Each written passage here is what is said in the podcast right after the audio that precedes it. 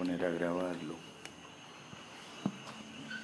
Otro, otro fin de semana largo, porque el viernes me enteré que el viernes es. libre de la ciudadanía. Sí, ajá. De, Daron otro y nos dieron otro. Ciudadanía extranjera. Es increíble la el colmo, caballero. Cosa grande, caballero. No se lo busca a esta que gente. este. Ah, La ciudadanía para que Estados Unidos. también se fueron de viaje. Un fin de semana.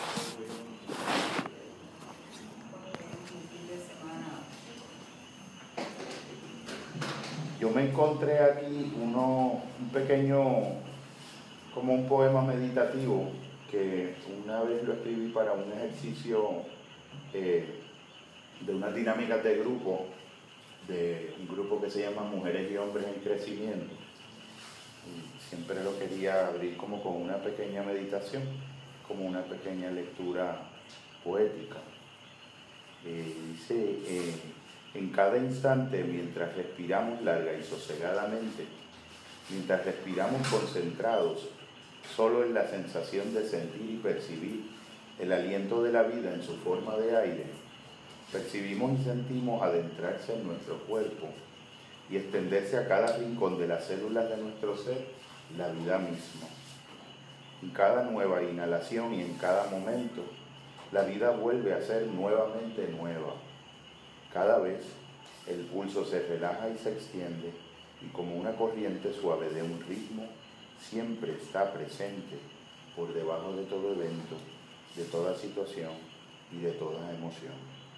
Cuando nos acompasamos el pulso a ese ritmo que siempre está presente, percibimos y sentimos y podemos darnos cuenta de que percibimos y sentimos el latido suave de un tiempo que nos acaricia y desacelera y que nos permite ver con lenta claridad detenida la verdad interior y el significado de todo evento, de toda situación y de toda emoción, de nuestra vida y de nuestra historia.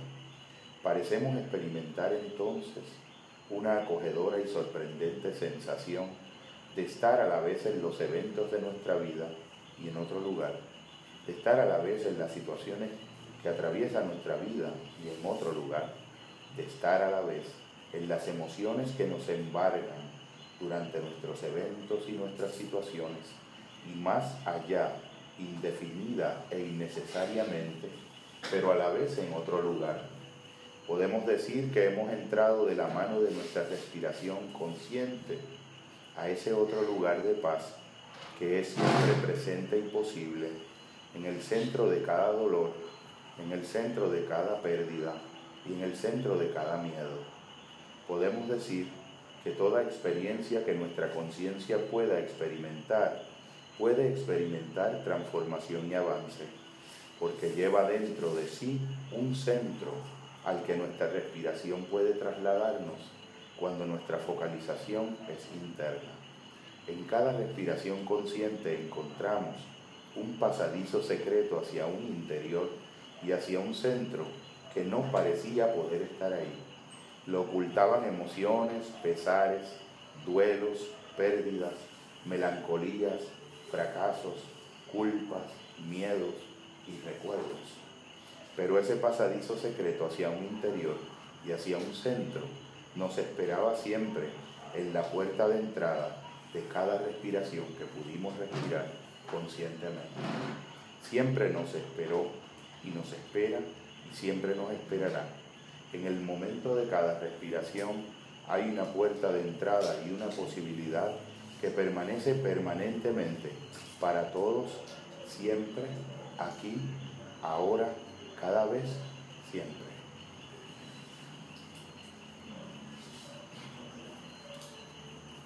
La, las reflexiones, más que una charla, las reflexiones que vamos a compartir hoy, me gusta siempre, y Eric, Margarita, tú que has estado también, siempre me gusta eh, abrir todo acto de comunicación con tres eh, ideas fundamentales. Y una es de Pablo Freire, que dice que todo lo sabemos entre todos. Automáticamente uno escucha una frase así y ya se siente como, como en una mesa redonda y en una horizontalidad no jerárquica. Precisamente trascendiendo esos resabios del patriarcado, de lo que estábamos hablando ahorita. Y otro eh, gran amigo de, de Freire, Leonardo Boff, teólogo de la liberación, que decía que nadie es tan pobre como para que no pueda darle algo a alguien, ni nadie es tan rico como para que no pueda recibir algo de alguien. Eh, una segunda horizontalidad. Y el poeta Goethe, que decía algo que para a mí, a mi juicio, es como la, la gran síntesis de toda la teoría motivacional que la psicología ha postulado y desarrollado empíricamente, eh, y del concepto de autoeficacia de Albert Bandura, que era, si tratas a los demás como lo que son, los haces ser más de eso que son. Pero si tratas a los demás como si ya fueran lo que podrían llegar a ser, los haces ser más lo que deberían ser. Y pienso que la experiencia de ser educadores y educandos a la vez en una circularidad horizontal y no jerárquica. Cumple ese, ese fin mayéutico de, de, comadrona, que era lo que decía Sócrates. Yo no soy un filósofo, yo soy una comadrona. Yo le doy un parto, que es lo que es educador, educar, alguien que extrae del otro algo que está ya precontenido en el otro, se lo hace consciente y, y visible. Y yo creo que muchas veces uno lo que hace visible en los demás es ese potencial que uno puede ver por adelantado en el otro. Eh, me parece que esa es la esencia de lo que es vivir en pareja también. Por eso es que hago el entrelazamiento, porque el, en todo proceso de vida en pareja siempre se dan esta, estos elementos dramáticos de que es un tipo de unidad que toca elementos tan tan viscerales de la vida y del significado de una persona que mal, mal estructurados, mal vividos y vividos fuera de una vida en proceso, pues es casi como construir un pequeño infierno personal a la medida de, de las respectivas neurosis que estén al interior esa experiencia, pero bien vivido, eh, bien cosechado, bien cultivado, con, una, eh, con un alto sentido de una ética del cuidado de uno mismo al interior de la relación, de las tecnologías del yo, como decía Michel Foucault, pues eh, construimos posibilidades que son de verdadera trascendencia y verdaderamente celestial. Sabemos, y esto son cosas que tú las has estudiado más que yo, tú has estudiado mucho también, Raymond, el elemento del amor tántrico y todas estas expectativas que en el Oriente se tenían de que la sexualidad podía ser una soteriología también, podía ser una vía iluminativa y una manera de, de algún modo de conjuntar el arquetipo. Cuando uno ve esa imagen, pues si tú la defines como una polaridad hombre y mujer, este, sientes que el mandala pudiera ser una relación y que cada una de las partes, la sombría y la blanca, pudiera ser una el yo, una el tú, que es el otro, y el mandala, esa síntesis armónica del arquetipo, pues pudiera ser como en nosotros, eh, que es precisamente el, el título de, la, de, las reflexiones que voy a, a compartirle, eh, la, eh, que se llaman, la síntesis el yo, el tú y el nosotros, una comunidad de tres amores en el amor de dos seres. Y lo que, lo que hice fue, de algún modo, eh, hacer una propuesta en el sentido de que si tú le preguntaras a una persona eh, qué desea en la vida o qué desea de una relación o cómo quiere que sea su príncipe o su princesa, eh, lo puede definir muchas veces con mucha precisión, pero si tú le preguntaras en qué tipo de persona tendría que convertirse para verdaderamente poder vivir en congruencia a eso que es su expectativa, ya ahí se le haría mucho más difícil eh, poder contestar esa pregunta, porque hasta cierto punto, pues se nos hace más fácil tener claro lo que queremos tener pero se nos hace bien difícil tener un poco mejor esclarecido lo que queremos ser. Y lo que tenemos que ser para ese, para ese tener, no tener como se tiene una cosa, sino como se tiene una experiencia viva de una vida en proceso. Yo recuerdo, un amigo mío me contaba jocosamente, trabajaba en la Universidad Politécnica, eh, y todos los días él pasaba por un sitio y había una eh, eh, mujer muy atractiva que estaba leyendo, leía el vocero. Estaba leyendo el vocero todos los días y entonces eh, cuando él pasaba ella decía, yo quiero un hombre que tenga estas cualidades y estas cualidades, estas otras, y lo iba como enumerando. Y al otro día cuando él pasaba, volví y le decía lo mismo. Y al otro día lo mismo y al otro día lo mismo. Pero como a los seis meses de él estar escuchando lo mismo, pues un día como que él no tuvo la misma paciencia que había tenido eh, los seis meses anteriores. Y cuando ella estaba leyendo su vocero y le dijo eh, esa descripción de ese inventario, él le dice, fulana, en los últimos seis meses tú has descrito de una manera pero inmejorable todas y cada una el inventario fiel y exacto de todas y cada una de las cualidades que tú entiendes que deben estar presentes en ese hombre que tú quieres a tu lado. Fulana, tú te has puesto a pensar que un hombre que tenga esta cualidad y esta cualidad y esta cualidad y esta otra y todo este conjunto de cualidades que tú describes, lo menos que se merece no es una mujer que tenga esta cualidad, esta otra y esta otra y esta otra. ¿Tú crees que tú eres esa mujer, fulana? Y ahí la conversación se acabó, se acabó el vocero y se acabaron eh, los comentarios. Esa anécdota a mí me hace pensar un poco en el asunto de lo que son los pronombres del yo, eh, en el sentido de que si yo defino un tú, yo defino algo que yo quiero para mi vida, eh, yo debo también poderme hacer unas preguntas de introspección de qué nivel de desarrollo yo tengo como ser humano, cuánto yo me cultivo a mí mismo para yo poder ser eh, merecedor de esa experiencia. Eh, Esperamos tener mucho, mucho de la persona que va a ser la pareja, pero la conciencia de qué le puedo también aportar yo a, a esa relación se queda Porque fíjate que la visión, la visión tiene un componente transaccional y hasta cierto punto eh, a los griegos le va a caer su agüita aquí también.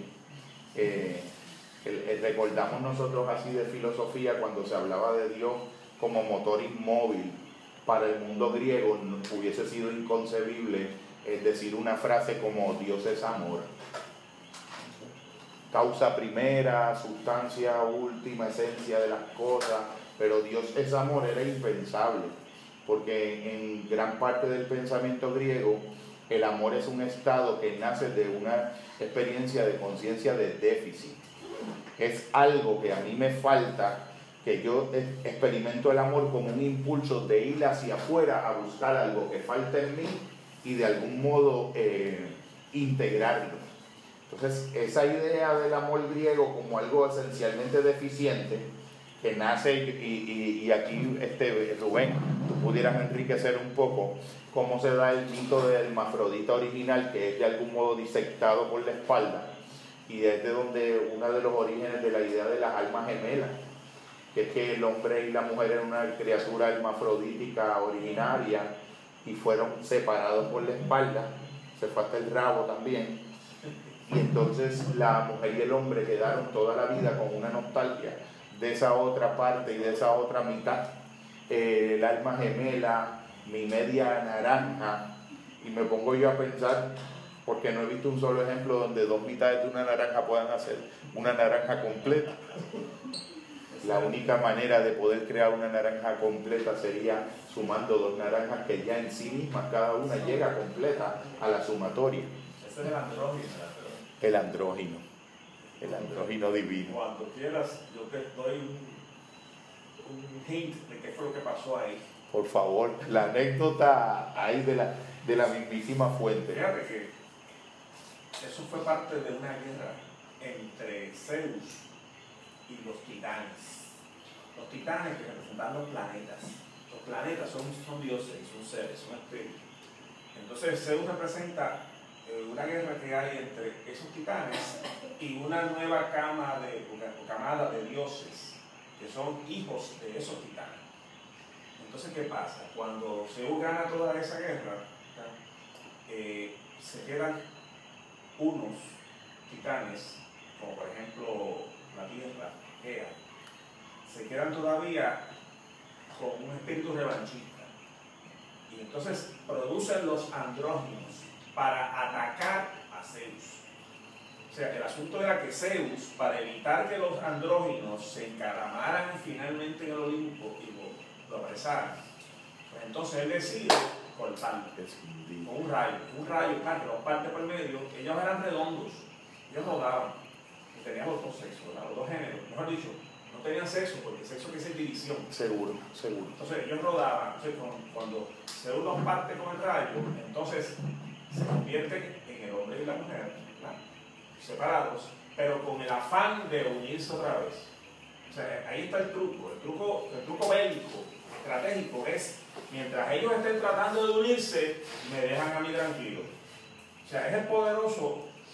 Divide y vencerá Divide a otro nivel. Y hasta cierto punto, pues, el- ese es la, el relato originario de lo que es esta idea de que el amor es una experiencia esencialmente de déficit, de salir hacia afuera a buscar algo que de algún modo eh, me falta adentro.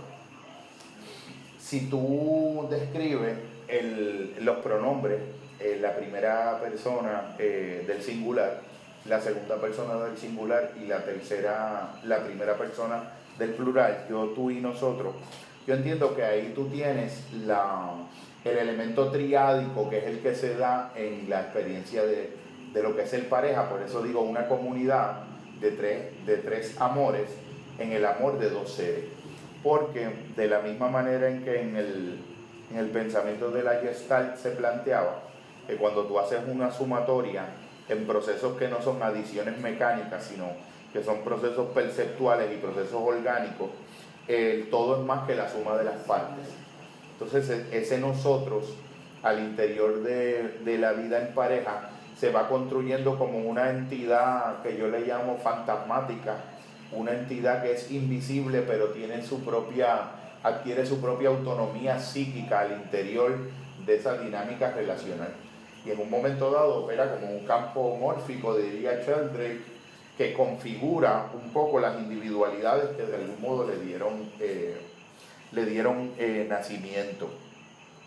Los principios esenciales de lo que eh, son estos pronombres, y yo hice, yo enumeré tres cualidades específicas que hay que cultivar, tanto yo en mi individualidad como primera persona del singular, yo en mi relación con un tú en una segunda persona del singular, y lo que debe ser el nosotros de ese campo relacional y dinámico.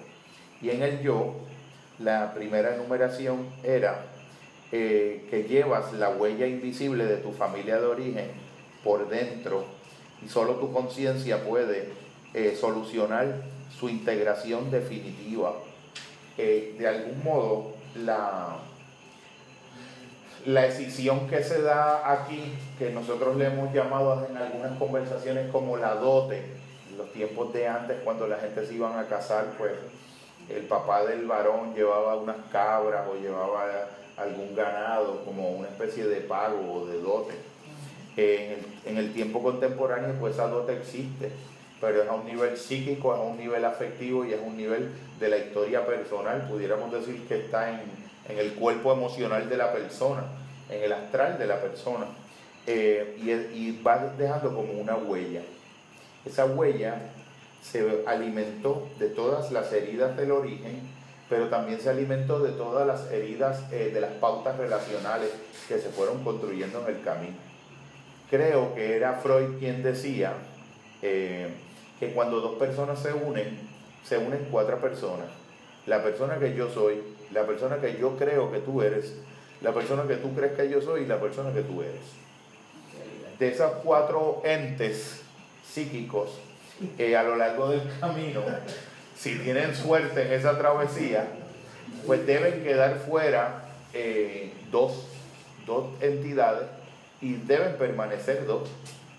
Obviamente, pues las que debieran permanecer en un universo ideal, de relación ideal, eh, o por lo menos saludable, son quien yo soy en esencia, eh, quien yo soy en esencia, eh, exactamente, eh, y quien en esencia eres tú. Obviamente sabemos, y es algo que eh, está muy bien estudiado y si tú quisieras comentar algo que es un área que este, yo me disfruto mucho escucharte, Eric, cuando tú la describes, eh, esta polaridad entre el amor y el enamoramiento que se fusiona tanto. Eh, el amor, el enamoramiento es una especie de argucia, una especie de, astucia de la propia naturaleza biológica de los seres para poder permitir la experiencia de tú, que es pavorosa, de tú, como diría Feliberto Hernández, atreverte a parecer idiota, que es la definición que este escritor uruguayo del eh, finales del siglo XIX decía, que amar es atreverse a parecer idiota. El enamoramiento te crea esa condición que es como un estado catatónico, bioquímico, dopamínico, donde, donde uno este, ve, cambia contornos, cambia contornos, cambia percepciones, cambia figuras, cambia experiencias. Que uno vea a la otra persona, María, que tan, tan bueno y tan así, esto y lo otro. Claro. Porque no lo ha tratado. Y entonces, entonces obviamente hay personas que hacen este análisis y, ese análisis los conduce a, una, a un posicionamiento cínico ante la experiencia del amor. Pero a mí me parece, visto desde una perspectiva humanista y desde una perspectiva clínica, el enamoramiento cumple una función en la naturaleza también. Facilita una experiencia que es la única que puede abrir la posibilidad de que eventualmente se queden dos en ese lugar. Cuando no, y esto es un cálculo bastante conservador, el asunto de que cuando se unen dos, nos unimos cuatro, porque a veces también todos los residuos psíquicos de todas las personas que pasaron por mi cuerpo, por cuyo cuerpo yo pasé, que pasaron por mis emociones, pues yo llevo esos elementos residuales fantasmáticos y a veces hay pueblos enteros en la cama donde están dos personas. Hay poblados. Hay, psíquicamente hay poblados. Hay legiones, legiones. ¿Tú sabes dónde se pone fea la cosa? Cuando empezamos, porque al principio como está la chulería, y todo es bello, qué lindo es todo, pero entonces a lo largo del tiempo, ¿verdad? La convivencia, de tratar esa, esa otra persona, empezamos a ver y a descubrir el lado oscuro que tiene esa persona. Y peor aún, cuando la otra persona ve, descubre el lado oscuro que yo tengo Ahí es donde la cosa se pone. Cuando empieza a ver la dote, lo que aporta cada cual Eric, Eric lo describe muy bien, Eric, describe Sí, el, el, aquí el problema es que, antes de decir la descripción, es que yo estoy cada día más convencido que nuestro cerebro ya está fuera de lugar. Se creó cuando nosotros duramos 20 o 30 años, no más. Así es que, este cerebro está hecho para la sobrevivencia, no para la felicidad. Fundamentalmente para eso. O sea, ahora resulta que tenemos 60 años que no sabemos qué hacer con él porque a los 20 años nos moríamos cuando creamos este cerebro. Ahí, empezamos mal. El enamoramiento, fundamentalmente, un estado de cero, es un pejo y una peja, punto que como nosotros somos 2% diferentes, a un chimpancé le damos poesía, teatro, drama, le damos bolero. Y eso, eso fundamentalmente es una hormona, es, una, es un truco de la biología para atraer, fecundar y parir. Fundamentalmente para eso, así fue que fue creada la biología. Y era uno una emoción, un deseo, el otro un sentimiento, una decisión. Son dos cosas totalmente diferentes.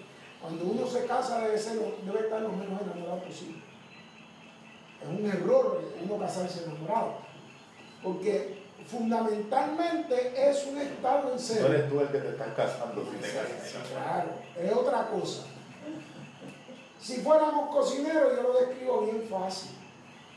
En el enamoramiento, el plato fuerte es el sexo y el postre es el compañerismo. En el amor, el plato fuerte es el compañerismo y el postre es el sexo. el- el- esa esa, esa esencia y trascender el enamoramiento, lo único que salva a las parejas, y sobre todo estos tiempos líquidos, es un proyecto de vida común, que puedan fraguar. Si no tienen el proyecto, tarde o temprano se va a. si no, no se mantiene esa, esa comunión, más que, esa compenetración más que penetración, esa relación se va a caer.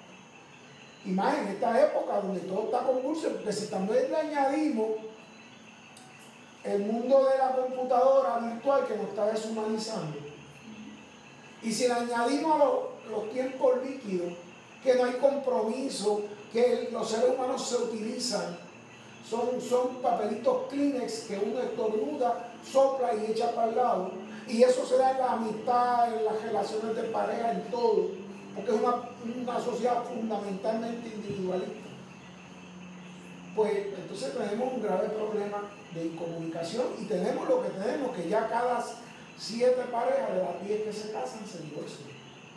Porque cuando pasa el olorcito, el tufito almizcle, que es el origen, que es el, olor del, del sexo, cuando pasa ese tufito, entonces empiezan a decir la reclamación, ay, ya no me echas la patita esta noche. Y ahí luchábamos como proyecto, como proyecto de pareja. Y es realmente como que ahí es donde hay que trascender, yo creo, eh, cuando uno entiende esta, esta dinámica, que uno, por eso yo creo mucho en la, en la, en la noviazgo con tiempo. Ahí tú vas descubriendo, digo, no es que están 20 años en un noviazgo, pero, pero lo suficiente para tú empezar a descubrir lo que tú dijiste, las manchas de ese deslumbramiento.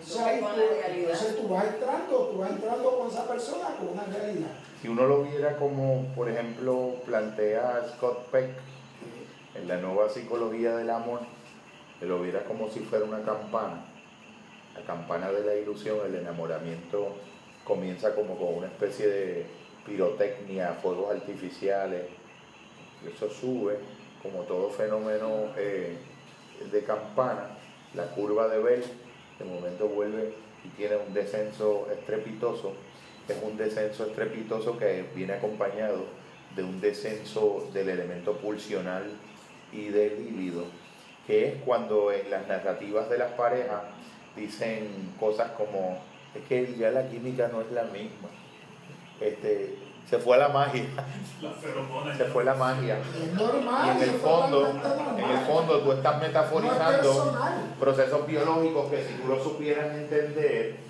eh, no caerías en una de las trampas que se cae cuando esto no se explica y se puede entender profundamente concienciado, que entonces tú lo que estás buscando, tú lo que haces en ese momento es que tú asocias que la solución es separarte de la persona, buscarte otra, pero en el mismo periodo de tiempo la campana se va a volver a repetir. Y entonces tú vas a estar reproduciendo un mismo drama que esencialmente es bioquímico y que nunca fue plenamente relacional, porque nunca incluyó en la definición esencial del amor el compromiso y el proyecto. El primer error fundamental que hay en la, en la comprensión del amor es que el amor es un sentimiento. El amor es infinitas, muchas cosas más que un sentimiento. Precisamente cuando el amor es solamente un sentimiento, es casi nada. Por, por eso en la primera etapa lo que hay son básicamente muchas emociones. Emociones. Qué guapo, esto, lo otro y, y así. Te da taquicardia O realmente. sea, te da estamos hablando de- Claro. de- de- del amor como, como algo mecánico. o sea, Lo que pasa, no, no, porque ahora, ahora viene lo que quería yo comentar.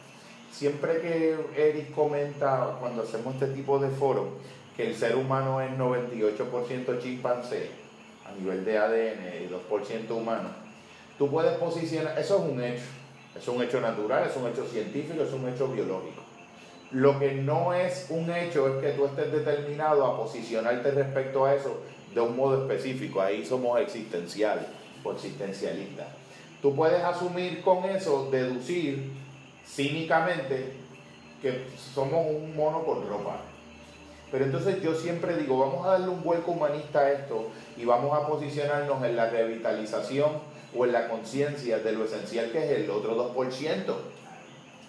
Tú puedes decir, somos animales porque tenemos el 98% del animal, pero yo puedo decirte, no, pero es que lo que ese dato te está revelando es lo esencial y lo significativo y la enorme diferencia que puede hacer ese otro 2%. La utilización y la optimización de ese 2%. Eso es ya una- un posicionamiento humanista ante el hecho natural. El fenómeno del enamoramiento también ocurre lo mismo.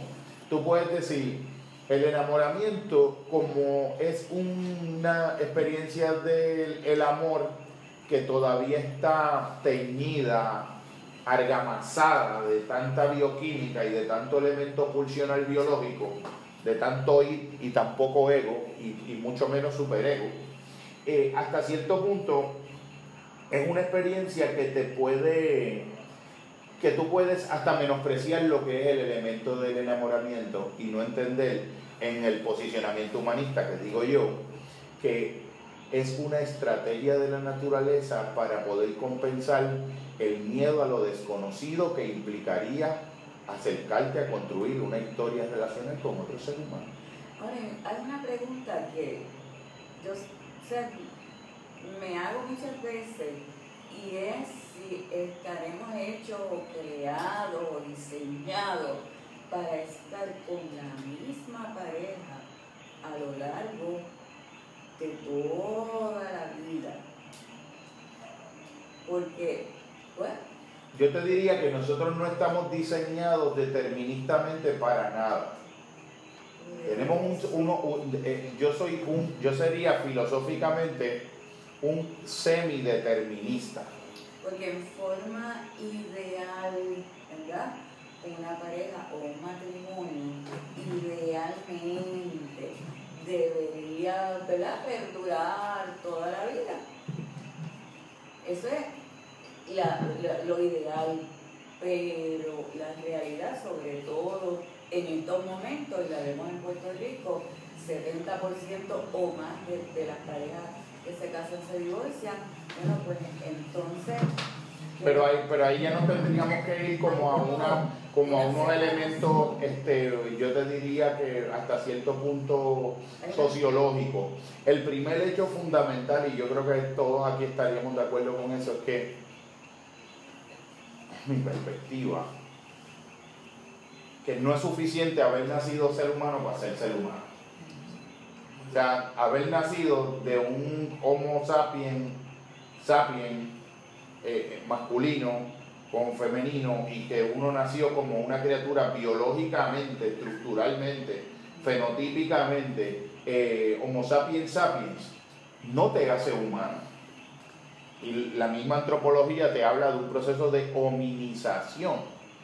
Que tú progresivamente, la cultura, tu contacto con el mundo simbólico, con los procesos de socialización, con la activación de todas las dimensiones del cerebro gregario, del cerebro, del cerebro social, del cerebro altruista, vamos generando unas dimensiones que ya en otros, en otros, eh, en otras áreas de la filosofía y hasta Pierre Tallar de Chaldán que habla de la noosfera.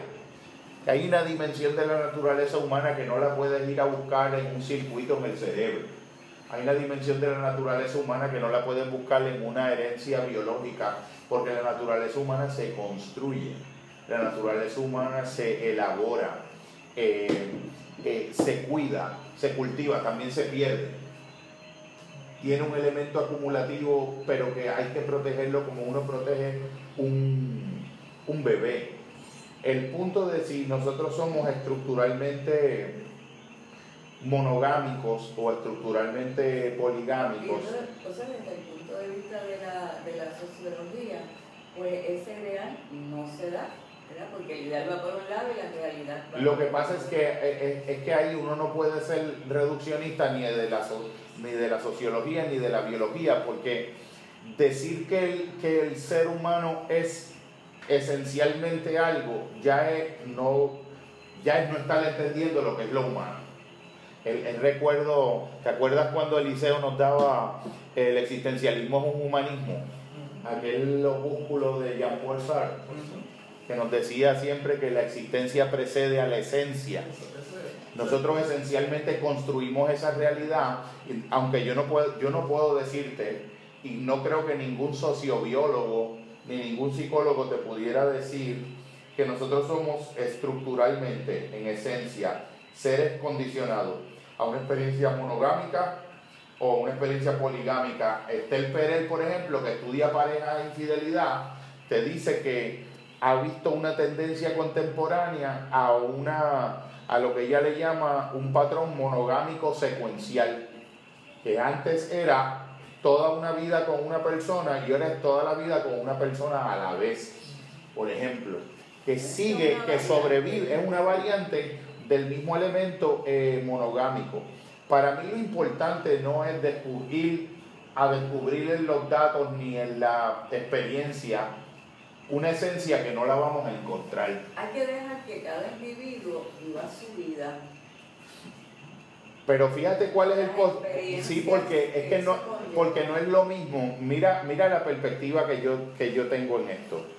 Mi perspectiva es que la relación de pareja cuando se vive monogámicamente posibilita eh, unas optimizaciones del talento humano, unas optimizaciones de la espiritualidad que serían muy problemático, no puedo decir que no, pero sería muy problemático eh, que se dieran en un contexto poligámico. Que las relaciones afectivas, tanto de amistad como de pareja, en las que el, el- el valor del compromiso está presente, posibilita unos desarrollos cualitativos en, la- en- en los miembros de, de esa comunidad de compromiso y de proyecto que no posibilitan otras formas de, de relación. Eso podemos hablar de excepciones como por ejemplo, ¿cómo? Porque son más cortas. Por supuesto, pero el, fíjate que lo que mi, mi argumentación es a que se pueda entender lo que una relación de pareja en la que cada una de las partes cultiva, optimiza su propio pronombre y el cuidado del, del- del otro y su propio proceso de sanación, porque ahorita estábamos hablando de la cuestión de los espejos y las proyecciones, pero en la misma psicología hay una herramienta que eh, se llama la ventana de Johari, que te dice que somos cuatro cuadrantes en nuestra introspección. Y estamos hablando de la cuestión de los espejos y las proyecciones. Pero en la misma psicología hay una herramienta que eh, se llama la ventana de Johari, que te dice que somos cuatro cuadrantes en nuestra introspección. Y uno de los cuadrantes es lo que tú ves de mí, que yo veo de mí. Le llama área libre. Hay un punto ciego en mí que es el 25% de mi territorio psíquico, que es lo que tú ves de mí que yo no veo de mí.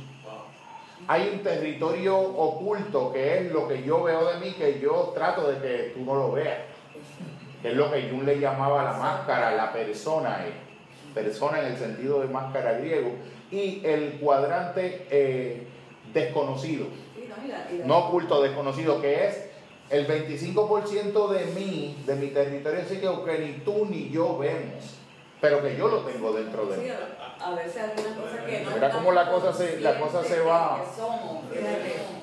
Yo, eh, de lo que acabas de de decir y lo que tú acabas de decir, eso yo le llamo nivel de conciencia. Porque tú puedes pasar 60, 65, 70 años de tu vida viviendo una serie de experiencias que son repetitivas y no logras identificar qué tú puedes aprender y que esa persona te está dando. Sin embargo, a temprana edad tú puedes tener un despertar. Nadie tiene una niñez perfecta. Todos hemos tenido que regar en algún momento dado con nuestro origen.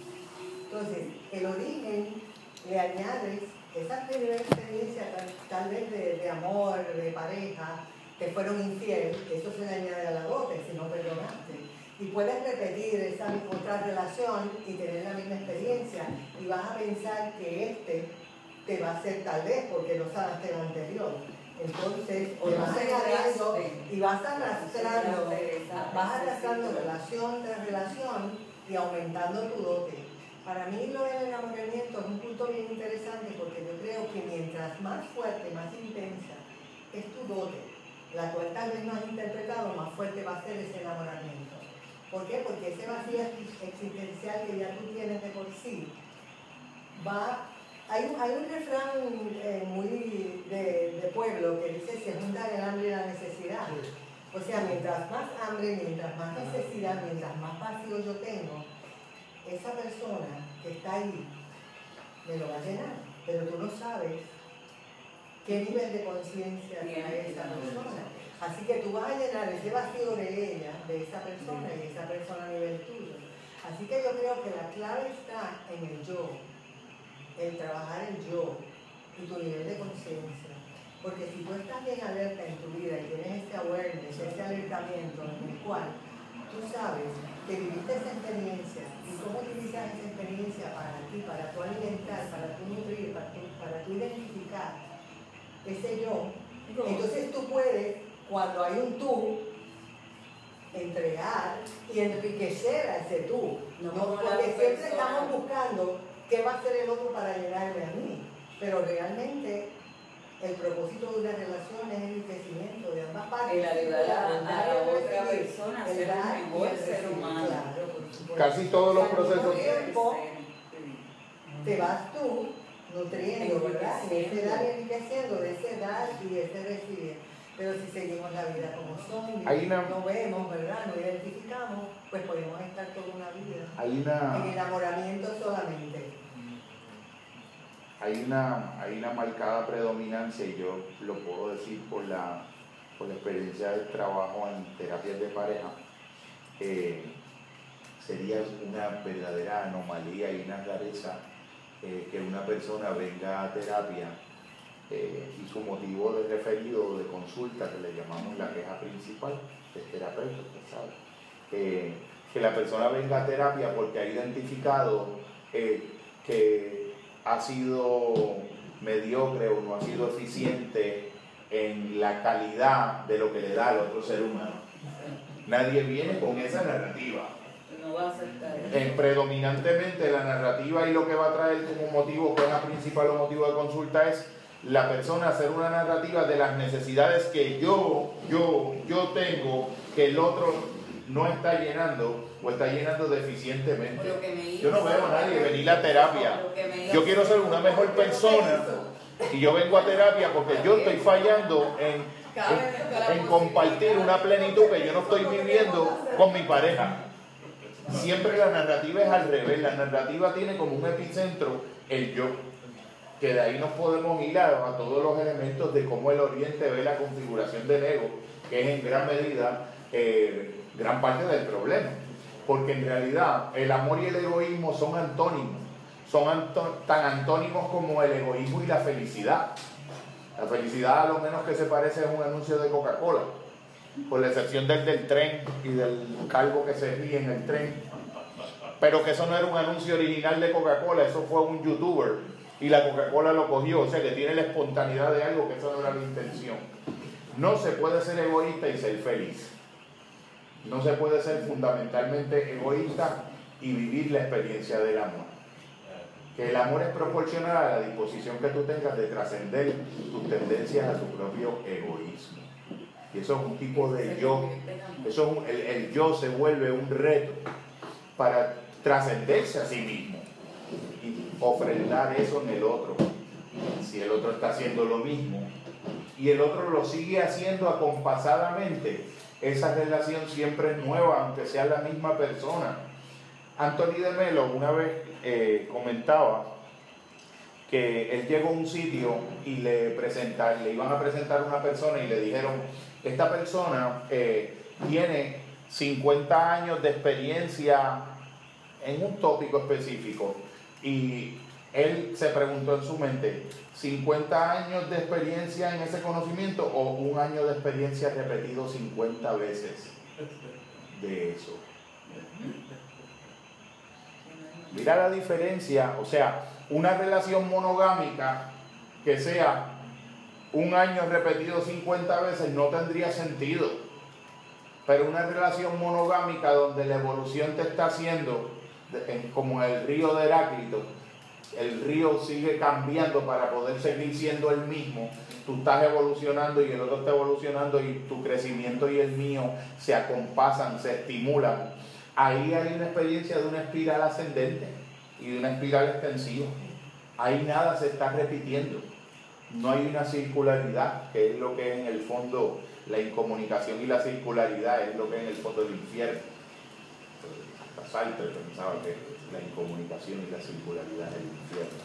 Pero una espiral que se extiende y una espiral que crece y que asciende, eso puede ser la relación entre un yo y un tú. Pero en el fondo va más allá de las necesidades que yo lleno, eh, de tus necesidades que yo lleno y de mis necesidades que tú llenas, porque también hay una dimensión que la podemos cubrir también cuando esa relación es, está socialmente entroncada, es socialmente responsable, cuando esa relación genera frutos que se extienden más allá del horizonte de la pareja. Mira una niña que tenemos aquí con nosotros. Y ella está siendo beneficiaria de un montón de experiencias que ella se percatará conscientemente de eso con el paso del tiempo. Cuando sus papás la traían a, compartir esa experiencia y le ponían un abriguito y ella escuchaba a uno y uno compartía con ella, escuchaba a esos amigos de papá allí este, compartiendo y hablando de todas esas cosas y a mamá allí acompañando también al papá y se va dando una experiencia que es extensiva. Es cuando todo empieza a ser, ¿verdad que sí? Socialmente responsable. Créelo por fe en lo que lo vas entendiendo. Créelo por fe. Está como, está como una, anécdota. El, el, nene mío, eh, yo hago unos videos psicoeducativos y, y mi hijo me dice hace algún tiempo, mira papi, este, te voy a decir algo, pero no se lo digas a nadie. Y yo digo, no, lo voy a decir. Me dice, ahí estaban, mami estaba, mami estaba con viendo los, los videos tuyos de de YouTube y se estaban riendo. Pero no, no era que se estaban riendo de ti, papi, era que tía estaba diciendo, yo en verdad no sé ni lo que él está diciendo, pero yo sé que es verdad. no me diga lo que está diciendo porque no lo entiendo, pero yo sé que, yo sé que eso es verdad. Él es convincente. Y, y, estaba todo el mundo riéndose porque tía miraba y decía, yo en verdad no sé lo que le está diciendo, pero yo sé que es cierto. Porque, entonces la mejor manera de uno empezar una relación sería entonces pasar primero por un desencantamiento. No, lo que pasa es que en la curva de la ilusión, entonces yo digo, cuando la gente, el amor comienza cuando la desilusión termina. Y cuando la ilusión termina. Tú tienes el arco de la ilusión, empieza la desilusión y tú asocias la desilusión con que el amor se está acabando. Y yo digo, no, es que no ha comenzado todavía. Eso es un punto. El amor comienza cuando el sentimiento se convierte más en una decisión de permanecer al interior de un vínculo que en un sentimiento y en una pulsión. Pero eso lo único que lo puede sostener es el compañerismo y lo único que lo puede sostener es la belleza de un proyecto de vida compartido, porque el sexo no lo puede, no lo puede sostener porque biológicamente, mira, es que es una cuestión de sentido común. Biológicamente, todos los días, tu pareja va a salir a la calle y va a ver seis o siete hombres que vas a encontrar tan guapos como tú o más. Y a ti te va a pasar lo mismo. En el colmado, en el tapón, en Walking, te va a pasar lo mismo. Todos los días tú vas a encontrar personas que te pueden suscitar una simpatía, un agrado, que tienen grandes cualidades humanas y a uno le va a pasar lo mismo. ¿Qué es lo que hace la diferencia entonces? ¿Qué es lo que hace esa diferencia cualitativa? Porque yo he optado, yo he optado, como decía Kierkegaard, cuando el hombre opta, no tengo todas las razones para, para poder probarme empíricamente en lo que creo, pero opto por lo que creo y tengo mi salto de fe. y como decías tú en, allá en lo de Orlando Rimas, ¿Quién puede decir que al interior de mí yo no he tenido la experiencia que yo entiendo haber tenido? ¿Quién puede impugnar la legitimidad de mi subjetividad en una experiencia de verdad? Me parece que es algo muy, muy válido. Que claro, uno pudiera decir, como dicen los compañeros Zen y en las tradiciones orientales, esa, esa verdad y esa experiencia que se da al interior de esa subjetividad es completamente legítima en la primera persona singular, pero es más legítima todavía en un consenso, en un consenso hermenéutico, como el maestro le da el koan, él sigue acá eh, eh, trastornándose con el koan, se lo devuelve al maestro, el maestro lo valida, se comparte comunitariamente, se hace un rito y la verdad se va consensuando. O sea que, el, que el, es haciéndole honor a lo que tú decías, pero añadiéndole el elemento de que hay una cierta intersubjetividad de una comunidad de practicantes, de una comunidad de fieles, lo que le llaman en el credo niceno la comunión de los santos. Eh, yo entiendo que eso. Esto es un tipo de comunidad de, fieles también, porque si uno no aspirase a que el conocimiento pudiera tener algún efecto de gnosis, algún efecto de elevación de uno, uno estaría haciendo cualquier otra cosa menos eso en este momento. Estamos hablando del tema de la libertad. Que pasa es que, tal como trajiste, lo tocaste eh, con Sartre, recuerden el, el, tratado de, Sartre, Sartre estaba inconsciente de que la humana existencia, lo que vivimos como seres humanos, ese 2% que no nos permite ser solamente chimpancés, ese 2% está constituido por la voluntad. O sea, es que nosotros tenemos una decisión continua. Inclusive la persona que decide no decidir está decidiendo. Definitivamente. Yo me dejo llevar, pues, pues, yo acepto la voluntad del pueblo. El pueblo es el que tenemos rico, pues está bien. Entonces, yo decido no decidir, me sigue decidiendo. O sea, ¿con quién yo quiero estar? Yo, quiero estar con 100, uso el número así, porcentaje ¿Quiero estar con 100 damas espectacularmente bellas? ¿O quiero estar con esta espectacularmente bella para mí? ¿Me siguen? ¿Quiero estar con 100.000 hombres bellos y preciosos? ¿O quiero estar con este feo que está loco? ¿Entiendes? Porque quiero, o sea, esa, esa cuestión de quiero, de voluntad, tiene toda una dinámica. Definitivamente. No es tan sencillo. Ser libre es bien difícil. Y dejar de ser libre también es difícil. Definitivamente. no es fácil ser esclavo. El esclavo cree que es fácil, pero el esclavo está sufriendo, que ha aceptado que otro lo, lo Definitivamente. Y ahí uno le puede añadir, tú, tú mencionando eso, eh, Rubén, y pensé en la rosa del principito. Ajá, Cuando la rosa le dice, domestícame. Domestícame, esa es la palabra. Y, y domestícame. O sea, hacemos un rito, hacemos eh, un tipo de ordenación un rito, una ordenación. Domestícame, porque si me domestica y un día tú pasas por un campo, una rosaleda, y ves cien mil rosas, no importa porque tu rosa es única, porque tú la has domesticado. Con ella tú has construido una relación vinculante. Y eso crea un sentido y un significado que no existía previamente contenido en la rosa, pero la relación se lo da, porque el todo es más que la suma de las partes y el contexto relacional del nosotros hace de ese yo y de ese tú algo que tiene una singularidad que de algún modo es irrepetible y de algún modo eh, es insustituible. Lo que tú hacer una acotación a lo que ella habló ahorita.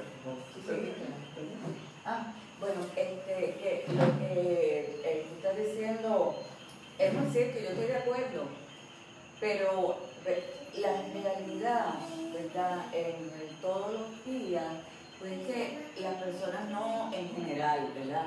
No están alertas de lo que tú estás diciendo, que lo valido por completo, pero está en las personas, ¿verdad? Que muchos no han llegado a ese nivel de, de conciencia pero es porque nuestra sociedad le ha fallado también.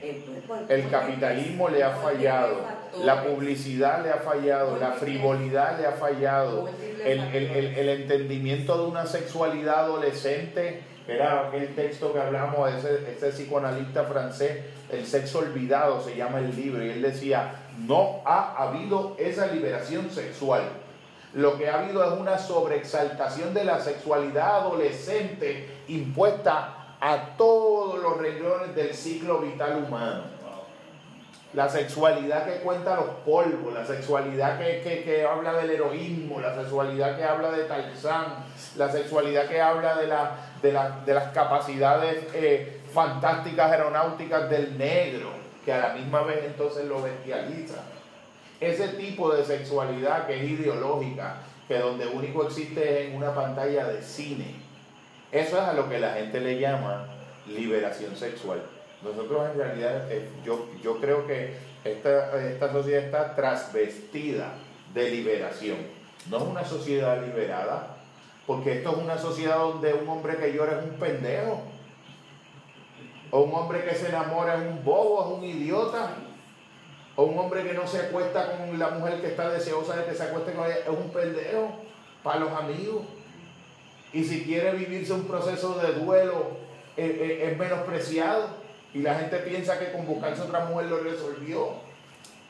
Es una sociedad altamente primitiva, disfrazada tecnológicamente del siglo XXI y del siglo XXII. Por Eh. eso digo que, que no han alcanzado ese nivel de awareness ese, o ese despertar. Lo que pasa es que ese despertar, ese despertar, ese despertar requiere dimensión política. Requiere eh, muchas de las cosas provocadoras que tú tratas de hacer por Facebook, que son bien provo Puerto de Egipto, la mente de Egipto, está provocando todo el tiempo, provocando. Estén en desacuerdo, estén en acuerdo, pero, pero digan algo, piensen. Or- or- or- organicen por lo menos una refutación, porque así por lo menos les excito el pensamiento.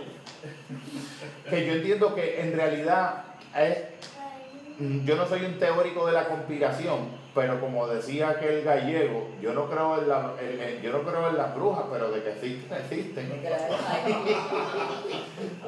Yo entiendo que sí hay una, tenemos una sociedad que conspira contra la felicidad auténtica, tenemos una sociedad que conspira contra la humildad, tenemos una sociedad que necesita que seamos envidiosos, avariciosos, que seamos, pero eh, eh, sumamente desgraciados, infelices, Somos porque nos tiene un producto, nos tiene el producto diseñado a la medida, nos tiene el fármaco. Para la gente es más fácil hacer una fila de, de 30 minutos en un servicarro de Walgreens que irse allí al centro Zen a construir una realidad nueva en la cabeza. Eso es así. Es más fácil una píldora, obviamente acabas no construyéndola y entras en otra trampa. Eso es, es- es como una, cuando tú pretendes darle una solución imaginaria a un problema real, que esa era la definición que daba Jung de lo que era neurosis. El intento de dar una solución imaginaria a un problema real. Ya entonces tiene el primer problema sin resolver y agravado con la pseudosolución. La pseudosolución es una pastilla, un fármaco, eh, un carro nuevo, Una jeva nueva, eh, qué sé yo, un placer, un viaje a tirarte de un paracaídas, un bungee jumping, una, una em- emigración a Japón o, a, o allá, ¿cómo es? esto? Al Tíbet, a buscar lo que no se te ha perdido donde no lo vas a encontrar, porque si no lo encuentras aquí no lo encuentras sitio. No hay ningún lugar que no sea el lugar donde uno está, donde uno pudiera encontrar lo que no encuentras ya en el lugar en donde te encuentras. En introspección. Yo puedo ir a, yo puedo ir a ver las montañas y a sentir el frío y emocionarme, Y eso es buenísimo. pero no a- y eso es buenísimo. Pero eso tiene que venir de adentro. Pero es como yo, como yo digo ahí en, en un video, que hay gente que tiene que viajar a las islas griegas para sentirse como yo me siento todos los días cuando voy a la panadería a darme el café con los amigos. Y entonces, eso no quiere decir que un viajecito a las islas griegas no, daño no haría, ir por Santorini y la cosa. Pero yo creo que el alma de uno ya ha ido, ha vuelto, ha vuelto ahí. Nosotros somos griegos, como decías tú. No somos griegos que tenemos que ir a Macedonia. Nosotros llevamos Macedonia en nosotros. Es una cosa totalmente distinta. En- en Tú eres más, tú eres más, tú eres más japonés que un montón de japoneses o más chino que un montón de chinos. Eso es un orden. Es una cuestión más interna. En la introspección es que nos encontramos. Encontramos nuestra verdad, nos encontramos a nosotros mismos. No hay que, ¿verdad? Como tú dices, no hay que viajar. Viajar es bueno, pero no necesariamente hay que hacerlo si está dentro de uno. Pero fíjate cómo uno, cómo uno va, pero, de- pero de- dentro de uno, en, eh, dentro de uno que no quiere decir ni dentro del cuerpo de uno, ni de nuestra imagen egoica de nuestro propio yo. Es un uno en donde ese uno es el mismo uno del de Rubén. Y es el mismo centro, como decía aquel maestro de, del libro 24 de los filósofos, una esfera cuyo centro está en todas partes y cuya circunferencia es ninguna. Este es el uno. O sea, es dentro de uno, pero es dentro de uno que le incluye a ella. Está participando desde su silencio, muy profundamente comprometida con esto también. Ahora, ¿tú crees que, eh, un punto más eh, el asunto este de, de cómo estamos actualmente? ¿Tú crees que haya, hayan implantado una semilla de autodestrucción? Yo creo que eso es un proyecto, yo creo que eso es un proyecto, yo creo que uno no tiene que ser esquizofrénico, paranoide ni esquizoafectivo para darse cuenta que eso es un proyecto y que eso, eso es un proyecto social, que eso, eso es una, un experimento como lo que ha sido Puerto Rico, algo asqueroso, asqueante, es como la indefensión aprendida, aquello que hablaba Martin Seligman, que lo descubrió por accidente. Antes en la psicología se entendía que tú podías modificar la conducta hasta de un animal por reforzamiento al, al- al comportamiento deseado, pero ellos lo llevaron más lejos. El animal puede interiorizar la indefensión, la contingencia. Tú le puedes matar al, al animal el sentido de agency, de que él pueda hacer una diferencia para transformar su realidad y su mundo. Tú puedes entrenar un cerebro para que sienta que no puede sin los cupones. Tú puedes entrenar un cerebro para que sienta que no puede sin los chavos de FEMA, sin lo que digan los gringos, sin lo que Ricky dijo. Eso es un proyecto. Eso no es un invento de los independentistas ni de. Yo, yo no lo, yo lo digo como psicólogo social en, en- mi parte de, de pensador y de humanista, no es una cuestión política.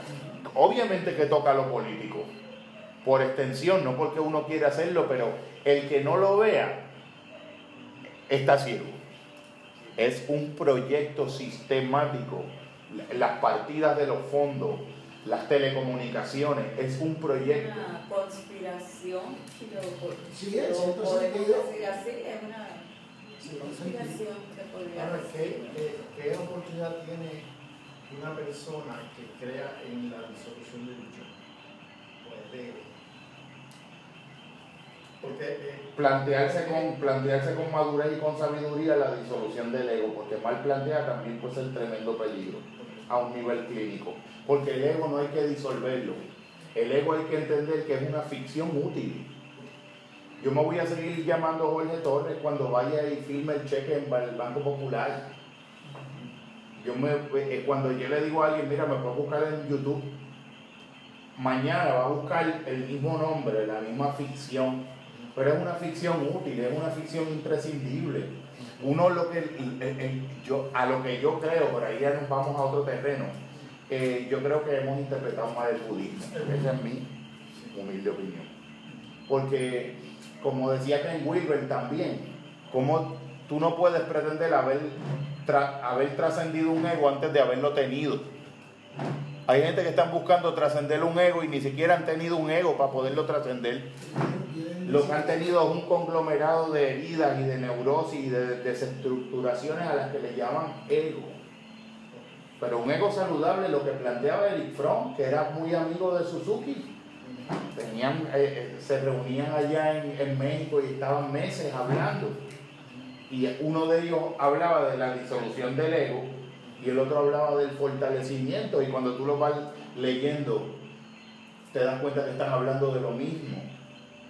El fortalecimiento de una elasticidad en el ego, el fortalecimiento de una ductilidad, de que el ego a veces tiene que ser melifluo, tiene que ser como el agua, a veces tiene que ser flexible, no, no, no constituye el centro de tu ser.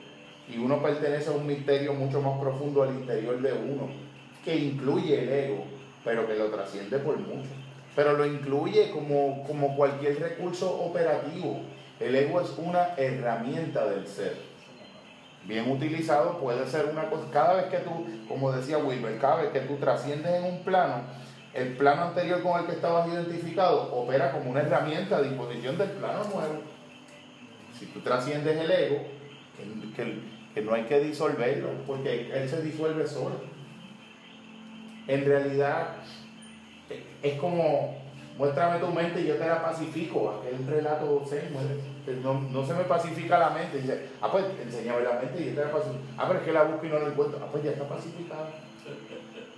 O sea que hasta cierto punto uno puede como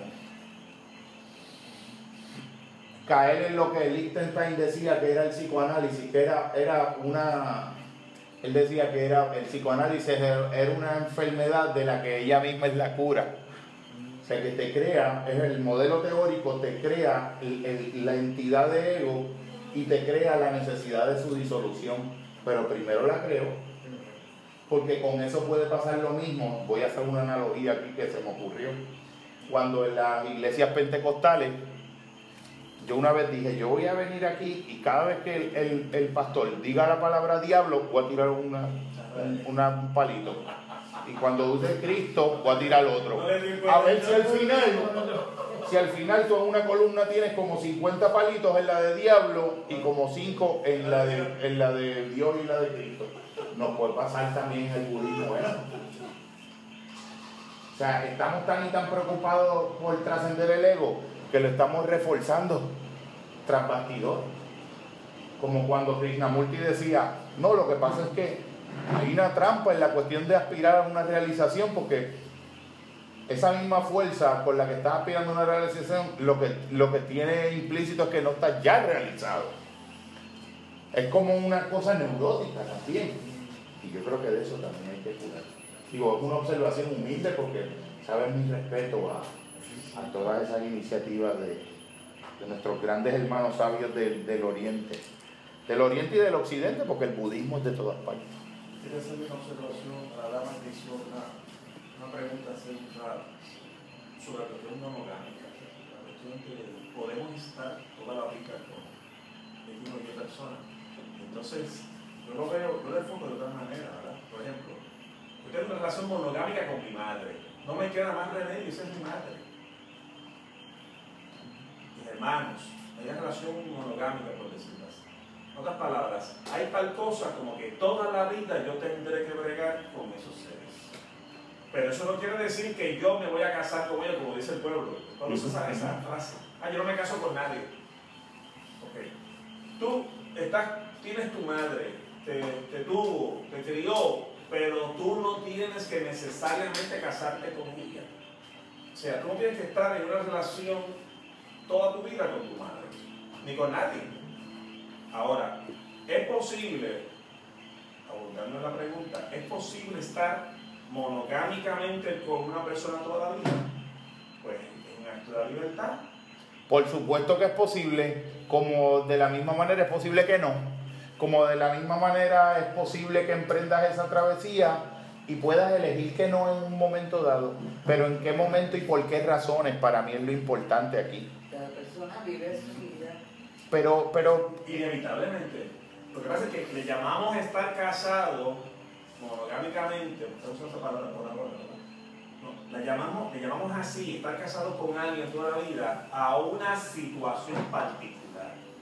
Y realmente esa persona puede estar toda tu vida. Y tú no necesariamente estar en lo que la gente llama un matrimonio.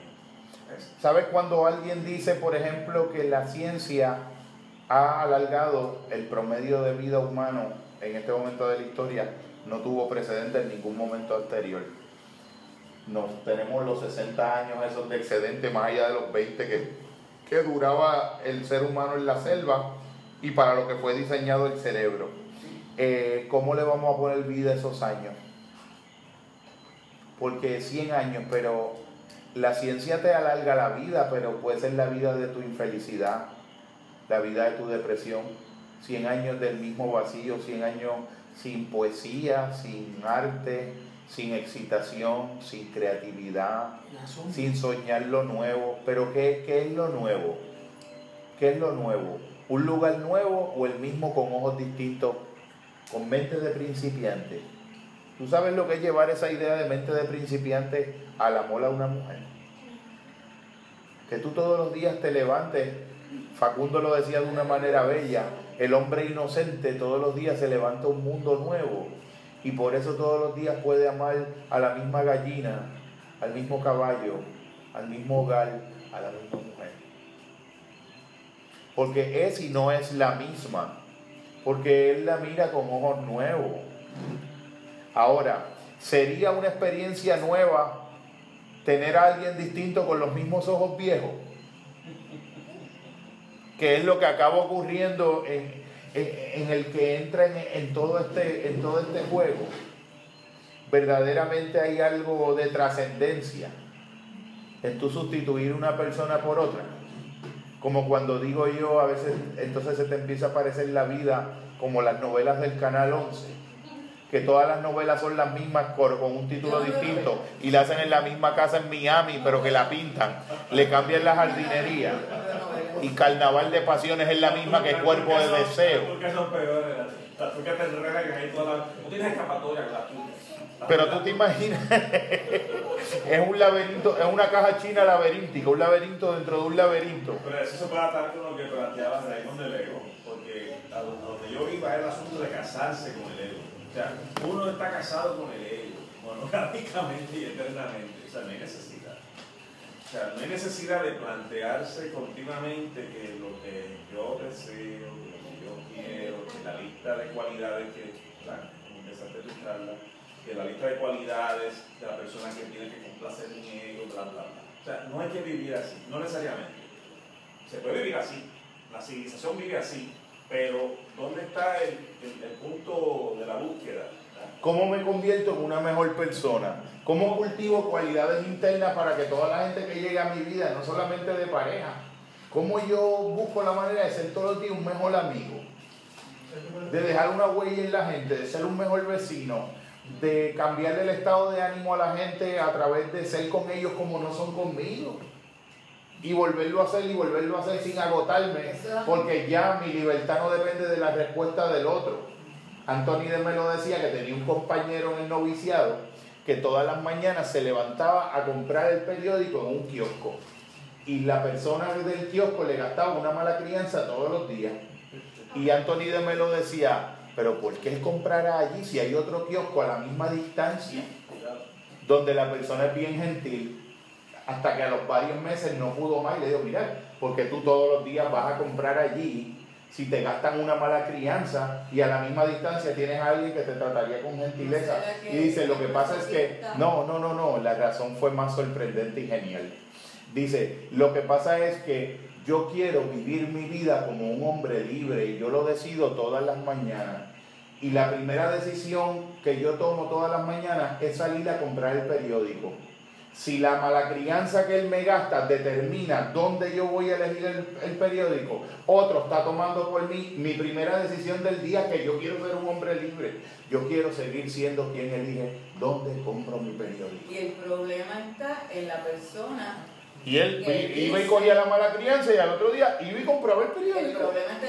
pero, pero esa mala crianza no era masoquista, él se estaba recordando a través de eso que eso no era un precio alto por la libertad de, él decidir libremente su primera decisión del día. pero lo que quiero decir es que la, el problema en realidad está en la persona que dice la mala crianza, porque eso no es el problema de la persona que va, lo que hace, pues allá tú con eso, eso es tu tu problema. Porque ellos tenían, como buenos lectores del pensamiento estoico, que son como, pudiéramos decir que son como los budistas de Occidente, ¿verdad? Los estoicos en gran medida. No son las cosas las que nos afectan, sino la interpretación que hacemos de ellas. Exacto. tu grosería no, no, tiene por qué ser mi coraje. Claro. Tu grosería es tu grosería. En cuanto a algo, pues yo creo que la clave es la decisión, ejercer su voluntad. El mundo va a seguir igual de fragmentado como siempre, Y tú decides si quieres ser deseo de ese mundo fragmentado y fragmentarte tú. O recoges tus piezas y las vas unificando. O Fíjate que nosotros tenemos dos problemas grandes. Nosotros tenemos una adicción a la aprobación ajena, que, que, que que, y ahí hay un problema del ego, y ahí esa parte sí yo creo que hay que disolverla. Es un quiste dentro del ego. La necesidad que tiene el ego de que el otro piense bien de mí para yo sentirme bien dentro de mí mismo. Eso sí que es una, esa- eso es una esclavitud y eso es una esclavitud de las grandes de verdad. Darle el poder a otra persona. Definitivamente, Porque definitivamente. si yo vivo de la aprobación de los demás, pues le, le doy mi poder a todos los demás. Y eso no funciona así. Ahora, eso, eso, uno lo tiene aquí en la corteza prefrontal, pero bajarlo a los cinco otros lóbulos, bajarlo por la columna vertebral, bajarlo a cada órgano del cuerpo, bajarlo a las sensaciones, ya esos son otros 20 pesos. Porque uno dice eso y tan pronto el vecino te tiró mal, Pues, ya sabes lo que estás pensando y ya estás esperando Ahí- la próxima etapa para devolverle tú el cariño. Ahí entra en juego este, cómo manejamos nuestras emociones. Si vamos a dominar nuestras emociones o si dejamos que las emociones nos dominen a nosotros. Pues ahora yo voy a, yo voy a comentar en eso del dominio de las emociones un punto que, un, del manejo de las emociones, un punto que, que mencionaba dentro del pronombre del yo, y es que todos los seres humanos tenemos necesidades inconscientes, pero hay unas necesidades inconscientes que no podemos delegarlas a la pareja, de las que nos tenemos que hacer cargo nosotros, y hay otras que sí le podemos eh, delegar a la pareja. Una, una, una óptima relación en la que yo sigo trabajando mi yo al interior de mi vínculo con la persona, es en una en la que, por ejemplo, yo me hago cargo de mi ansiedad. Los seres humanos cuando construimos circuitos relacionales le delegamos al otro que se haga cargo de la emoción que vamos a experimentar. De mi ansiedad. De mi miedo me tengo que hacer cargo yo. Responsable. De mi ansiedad me tengo que hacer cargo yo. Tan pronto yo delego en mi pareja que se haga cargo de una emoción que me tengo que hacer cargo yo, ya lo que tengo es un papá o una mamá. Ya no tengo otro adulto conmigo al ladito mío caminando horizontalmente, todos lo sabemos entre todos. Y eso es un acto de responsabilidad personal que para eso hay que seguir creciendo, pero eso hay que seguir creciendo con esa pareja o con otra o con otra o con otra. Porque lo que yo decía de la imagen de los culebrones del Canal 11 es que cuando tú pones en perspectiva tu vida y tú haces una línea de vida de tus relaciones afectivas y tus historias afectivas, eh, muchas veces esas historias han, han producido los mismos resultados y la única variable que se repite eres tú. Entonces cuando yo le pregunto a una persona, ¿y qué te dice eso de ti? No de la otra, ni de la otra, ni de la otra, de ti. De la- Y cuando le añado la pregunta, ¿y cuál tú entiendes que fue tu cuota de contribución? En todos esos procesos, tuvo una persona, tres matrimonios, un hijo en cada matrimonio. Y de momento yo le pregunto, a tus 50 años, ¿cuál entiendes tú que fue tu cuota de contribución en cada uno de esos desenlaces? Y no me lo supo contestar. O sea que el nivel de profundidad y de introspección no tiene que ver con la edad. Se puede llegar a los 80 años y estar, estar no haber salido ni a la lancha de Cataña. Y ser inmaduro. Completamente, porque la madurez y la inmadurez no es un concepto de edad, es un concepto de emoción. Y, y es un concepto de emoción, pero sobre todo de la capacidad para el compromiso. La, la- la capacidad esencial para el compromiso es que mis emociones no determinen mis actos. Mis emociones informan mis actos, pero tiene que haber un centro ejecutivo autónomo al interior de mí que puede inhibir o que puede las a esas emociones. Yo soy la que le doy las instrucciones a mis emociones, porque de lo contrario ellas se apoderan de mí. Mira cómo yo se lo explico a los participantes. Tú, una persona viene a una entrevista de empleo y hace una entrevista formidable. Yo decido que le voy a dar el trabajo. Pero cuando le digo que voy a dar el trabajo, dice, sí, pero lo único que no te había dicho es que tengo una sola condición. Que yo todas las mañanas cuando me levante para ir al trabajo me voy a preparar y todo y voy a abrir la ventana. Y si está haciendo sol, voy a ir al trabajo. Pero si está lloviendo, no voy a ir. Yo todas las mañanas me voy a levantar y voy a abrir la ventana y me voy a dar un café. Y si me siento bien, voy a ir al trabajo. Y si me siento mal, no voy a ir. Y si estoy alegre, voy a ir. O si estoy triste, no voy a ir. ¿Qué, a- qué centro de, ya automáticamente se descartó y se invalidó. Pero los seres humanos estamos viviendo y tomando muchas de nuestras decisiones fundamentales de pareja y de todo, basado en una volatilidad y en una cuestión voluble, casi como si fuera un fenómeno climático. Las emociones son el weather interno, como digo yo. Es, un- es el clima. Pero los proyectos no pueden depender del clima. Las decisiones no pueden depender de las emociones. Se pueden nutrir de ellas. Eso es algo que si lo- los dos miembros de una pareja no entienden eso, No, y por eso es que hay tantos homicidios todos los días, ¿verdad?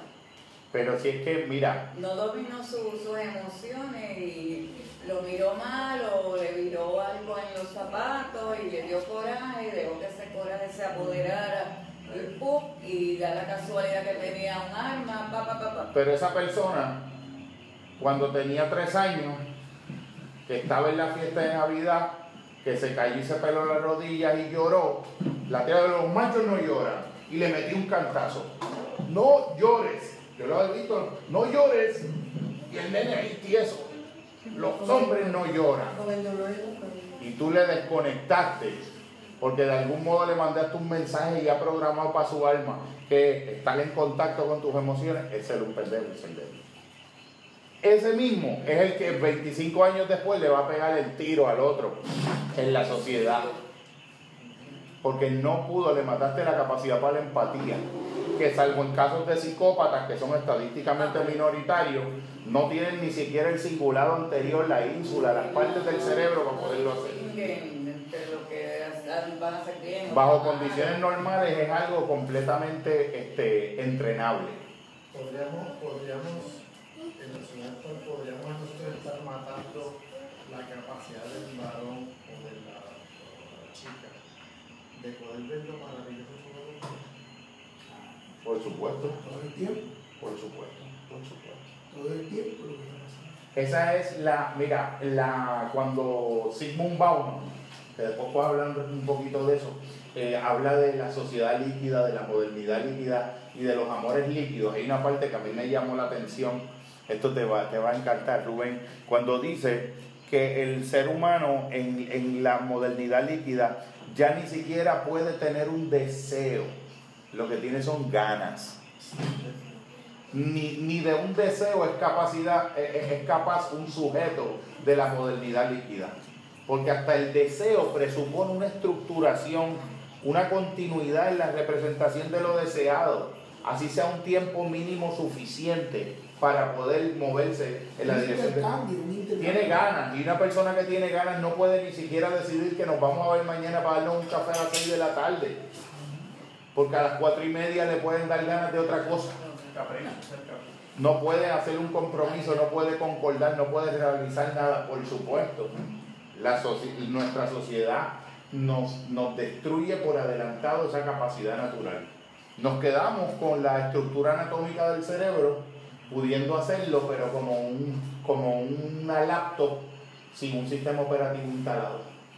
Porque el sistema operativo no, es no forma parte del disco duro, forma parte de algo que es un software.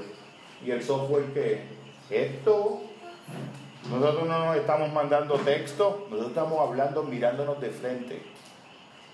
No somos, no somos siervos asustados, estamos de frente, valientemente. Yo la miro, ella está de acuerdo conmigo, con cosas no. Si no está de acuerdo, me expone sus razones, yo las acepto, yo repienso. Te mencioné la, la observación de la disolución del ego. Tú te la llevas a tu rumiación, la compartes después con ella, ella le retroalimenta, qué sé yo, o nada, o no hacer nada libertad. Eso es, esto es una praxis de libertad. Aquí no se, no se está proponiendo una esencia ni un modelo ideal, que al principio usé la palabra ideal y después me la autocorregí, me validaste la autocorrección al principio, de, no real, sino que aquí lo que estamos es una praxis de que la libertad se construye y de que la esencia se construye. No existe. Podemos construir una esencia, es posible en una sociedad como la nuestra construir una relación monogámica, pero lo esencial no es no monogámico en un sentido externo de que dos personas sigan juntas. Porque como decía un paciente de Alejandro Jodorowsky en psicogenealogía, decía, mis papás estuvieron juntos 30 años y después del año 10, los otros 20 permanecieron juntos por falta de imaginación. Ahí la monogamia es un fracaso. Ahí la monogamia es un fracaso. Pero en el amor de mi abuela, mi abuelo no fue un fracaso. Esta, esta visión de la cercanía con, la- con los demás. O sea, yo puedo tener una relación con una persona, pero yo puedo estar aquí en Puerto Rico y la otra persona en Grecia, pero yo me siento más cercano a esa persona que quizás alguien que está caminando al lado mío. Porque la intimidad emocional es un fenómeno que trasciende las categorías del tiempo y del espacio. Entonces, entonces este, reducir la relación personal, ya sea de amigo, pareja, a la cercanía geográfica o física, pues coarta. Es, un- es- es- es reductivo, es reductivo, pero en lo otro también hay una trampa porque al tú abolir el cuerpo y al tú abolir eh, esta experiencia, este reality check consensuado, acuérdate que en el acto de comunicación, si yo cojo todo lo que digo y lo conjunto, solamente eso es menos del 7% de todo lo que yo comunico cuando tengo una experiencia humana directa. Entonces, el problema de las redes y de la tecnología es que es muy, muy proclive a la falsificación del yo. Porque un espacio que es como un Disneylandia, es como, tiene un elemento de wishful thinking. Yo puedo presentarle al otro eh, en, esa, en esa comunicación eh, denotativa lo que yo quiera. Y entonces lo que compartimos son menos del 7% de lo que somos. Porque ¿qué puede sustituir un contacto no verbal directo? ¿Qué puede sustituir el sentir que un palpadeo que la persona tuvo cuando tú le dijiste algo, te diste cuenta que se emocionó profundamente? Que, te- que, eh, se pierde mucho. Ahora, eso no quiere decir, porque por ejemplo, yo estoy releyendo a Ramana Maharshi por las mañanas. Ay, gracias. Yo estoy releyendo a, a Ramana Maharshi Sí, y bien fuerte. y yo lo siento como si ese ratito que yo estoy leyéndolo, yo me siento en Arunachala, en Pondicherry, y siento que él está en Verum Garden conmigo. Por eso, pero- pero eso- Eh, que son real. oh, por supuesto. real, porque- No, por supuesto. Por supuesto. ahí y yo estar en- fuera de, de- o sea, le- alejado, parte de la alienación, alejado de él y lo puedo tener ahí. y O ahí. una nueva realidad que nos enfrentamos. Lo que pasa es que Otro cuando- tipo, otra manera de relacionarnos con otras personas. Pero ahí, pero ahí le estás quitando un componente que ha acompañado la antropología humana eh, a lo largo de toda su historia y es un reto grande porque, como decía Pablo- Milanés, es que esta unión de nosotros le hacía falta carne y deseo también. Toda la gente que ha estudiado la psicología del amor romántico entiende que el amor romántico tiene un componente muy profundo de amistad, pero tiene un componente bien profundo de sexo también, de complicidad sexual, de cultivo de esa, de esa experiencia de excitación recíproca, de esa comunión del alma, sí, del alma, pero de los cuerpos también. O sea, el verdadero amor romántico es aristotélico, no es platónico. Puede tener unos elementos platónicos, pero es una experiencia que en algún modo tiene que ser, es como decir, la almeidad del cuerpo, la corporeidad del alma. Es un todo integrado. Y ese todo integrado se da en un encuentro directo de los seres. Yo no. Puede que exista una posibilidad, porque el hombre creando posibilidades no, no tiene igual en el universo, sacando aparte las inteligencias angélicas. eh, podrá haber algún tipo de manera o experiencia de abolir el cuerpo en una experiencia de comunión humana, sí puede haberla, pero que eso tenga el elemento que ha nutrido, esa parte de fervor, esa parte de integración psicosomática plena, de la zarza ardiente que sigue ardiendo, pero que no se hace ceniza. Ese misterio es el amor romántico. Ese misterio es el amor de la pareja. Eso no quiere decir que como mencionaba este, el Handbook for Couples Therapy, es como una Biblia que tenemos para la terapia de pareja, empieza con un epígrafe que dice, a lo más que se parece un amor eh, de una pareja, un matrimonio longitudinal exitoso, es a una larga conversación amena. Así que el día que te vayas a casar, procura casarte con tu mejor amigo. Porque es lo que va a quedar. Para conversar. eso es un componente bien, bien interesante, la, la conversación. Además que la sexualidad va cambiando también con el tiempo de una pareja larga. Yo nunca olvidaré el, el, el, a ver a Antonio Correa con Doña Consuelo llegar a los sitios, sentarse, y cómo él le tocaba la mano a ella y ella le tocaba la mano a él, y tú le veías el rostro de él y el rostro de ella, y era un orgasmo espiritual. O sea, la sexualidad cambió. Eso no, yo sé, ¿verdad? Yo no estaba ahí, ¿verdad? Pero puede haber un tipo de relación sexual propiamente a, la edad de los 70, 80 años. Pero de que la sexualidad se, se cambió en otro tipo de... Hay muchas formas de unión de sexualidad sin penetración en ese sentido. Que eso no quiere decir que la penetración es bien importante o que pues, sobre todo en la primera etapa de la relación es esencial. Pero que eso se va pero se transformó porque la hubo del otro ah, modo. claro, Y, porque, y porque queda impregnada en, la memoria y en la historia de esos dos seres. En cada arruga de la otra persona, en cada movimiento lento con el bastón, hay una historia de amor de esos cuerpos que se amaron también.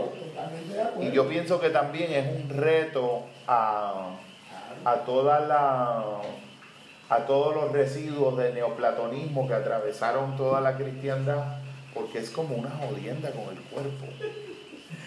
Y es un problema con el orgasmo, y es un problema con ser feliz, y es un problema con, con, que a uno le guste el sexo. que yo soy lector. Se puede dar en un contexto valorativo.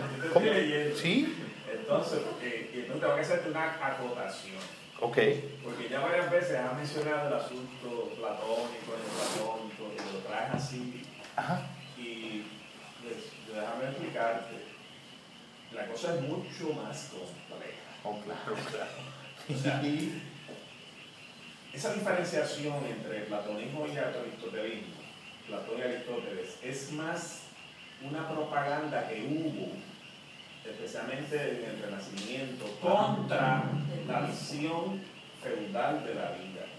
O sea, ellos tenían una manía en contra de la Edad Media y en contra de la Iglesia, básicamente, que la Iglesia había adoptado una visión platónica y la Iglesia había adoptado luego una visión aristotélica y las dos se las, las, empataron como les pareció.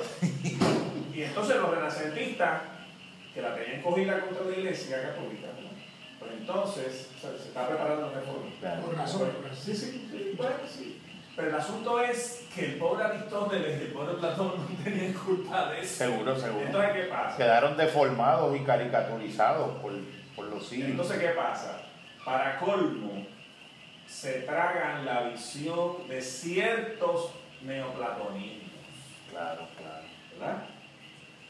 Cuando tú resumes, cuando tú metes de lleno en esas cosas, tú te das cuenta de que eran, eran esfuerzos que hacían los, los, filósofos para poder entender el revolú de la existencia. O sea, ellos están bien conscientes de esto que hemos hablado hoy. Sí, claro. Que la relación pareja es un problema, que estar vivo es un problema, que la ciudad es otro problema. Y en, ese, en, ese, en ese nido de problemas, pues había una realidad. Y había que Vamos a ver cómo podemos tener esa realidad agarramos la mano. Algo tiene que ser real. Entonces, la visión platónica fue la que presentó por primera vez en la historia del pensar humano. Mira, esa realidad es esto.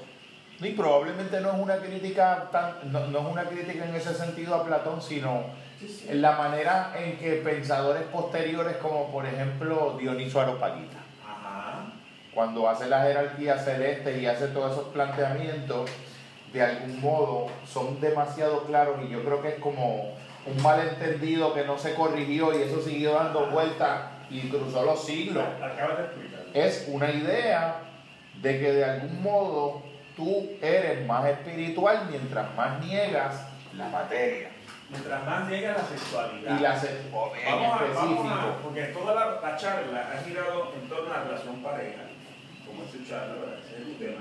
Pero eso es lo que te estoy tratando de, de Seguro, apuntar. seguro. ¿Dónde, ¿Por dónde va el apunte? El apunte va con, con que ellos no, o sea, por lo menos Platón, por lo menos el platonismo, realmente no tenía eso. Esa cuestión de separar el ser humano, o sea, lo, lo más humano, Lo sensible de lo inteligible. no, todo lo contrario. El amor platónico se sumergía en eso. Lo que pasa es que ellos comprendieron, o Platón comprendió, que mientras la persona no se diera cuenta de lo inmerso que estaba en esas pasiones, como la cuestión del ego, ¿verdad? Mientras menos consciente tú estás, más estás metido en la cueva. La famosa cueva. Definitivamente, O sea, definitivamente. Tú quieres estar en la cueva, pues no hay problema, quédate ahí. O sea, el filósofo, el rey filósofo, lo que pretendía no era que tú te sintieras mal con tu cueva, te gusta tu cueva, pues quédate tranquilo. Pero por lo menos sé consciente de que estás en una cueva. Estás en una cueva. Y que estás decidiendo quedarte ahí y que hay otras opciones. Y que hay unos profesionales que se llaman filósofos que se dedican a entender cómo salir de la cueva. Ahora, que tú vengas y te castres, como le pasó a Orígenes. Ese es otro problema, ese es un problema tuyo. Tú te quieres castrar, ese es tu problema. Yo no te he dicho de que te castres. Yo pienso que obviamente hay como una, hay una- como unas delincuencias en la interpretación Ajá. de esos grandes padres del pensamiento, pero esa- esas delincuencias, esos, esos, esos giros interpretativos que demonizaron la sexualidad de la materia como una Ahora condición sí. para la espiritualidad, sí. se atravesaron la historia del cristianismo Sí, y la, fueron una, la fuente esencial de la patología. sí, ahora sí. Y vienen doctrinas patológicas, doctrinas enfermizas, que entonces usan de excusa sus malas interpretaciones para sus propias fobias. Más el, propia- más el patriarcado la aprovechó también en función de un beneficio al varón también. ¿Sabes por qué? Porque cuando yo fui a empezar a... Toda esa visión yo la, yo la compartía. Cuando yo fui a revisar, bueno, tú quiero saber qué fue lo que dijo Aristóteles. Cuando yo voy a los textos, Sí, porque no es un señalamiento a ellos, es un señalamiento a cómo todas estas generaciones hasta el siglo VI, VII, como que codificaron, pero acusaban a Aristóteles. No, porque Aristóteles... Legitimaron- legitimaron su prejuicio. Aristóteles causó el oscurantismo medieval. No, no, no.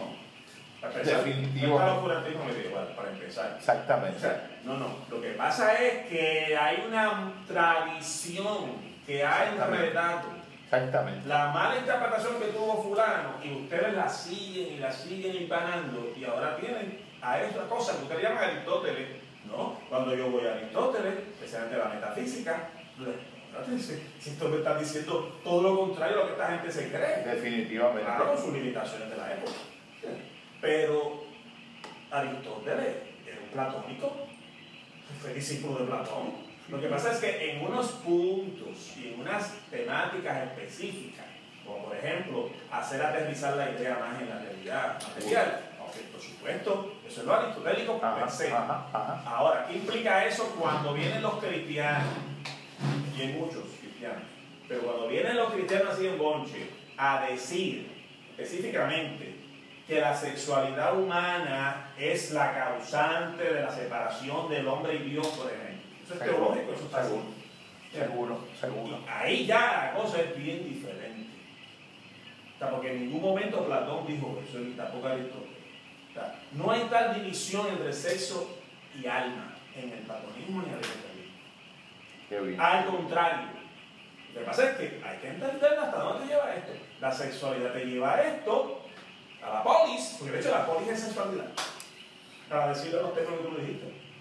La polis, la civilización es sexualidad, como diría Freud, sublimada, pero lo es. ¿Y qué es lo otro? Lo otro es que a fin de cuentas, si tú te dejas llevar por, lo, por la negación de esa sexualidad esa realidad, ¿a dónde tú vas a llevar? a una ficción, lo que estamos hablando todo el tiempo, una ficción Incorpórea. que tú estás negando, por la cuestión del ego, tú estás negando el ego, tú estás negando la, la sexualidad o, Naturaleza. tu- o- o tus deseos. El deseo. El deseo, que es el resumen. Sí, El deseo, la concupiscencia, esa es la palabra que usan los teólogos. La concupiscencia. Tú estás negando tu concu- concupiscencia, pero tu concupiscencia está ahí. Y eso es lo que le pasa a la cultura contemporánea. Que la cultura contemporánea no sabe bregar con la concupiscencia, no la entiende. Porque el que te mata en, esta- en estos kayaking, eso es concupiscencia Definitivamente. que le dieron su bofetada cuando era niño, porque la merecía, y ahora viene a quitarse con otro. No, y que probablemente el, yo mismo que decía, todo lo que tú resistes persiste y se aumenta. Todo lo que tú aceptas lo puedes modular. Eh, yo creo que es saludable que un varón pueda entender que una mujer que no sea su pareja, igual una mujer, pueda resultarle atractivo. Pero lo importante no es eso, lo importante es que tú eliges hacer a la luz de la decisión que tú has tomado. Así como si yo voy a un restaurante y veo muchos platos allí en buffet, y todos son atractivos, todos son deliciosos, Pero tú te vas a pero no me los puedo comer vez. definitivamente, Entonces, el definitivamente. promiscuo que hace, pues yo me los como poquito a poquito, poquito a poquito. Ese es el promiscuo, como una palabra. Sí, sí, sí. Da igual la palabra. Sí, es. El libertino, qué le... Porque fíjate, fíjate cómo lo decía Eric Fromm, que a mí me parece que es algo maravilloso para el asunto de pareja, de la manera eh, en, que, en que yo lo propongo.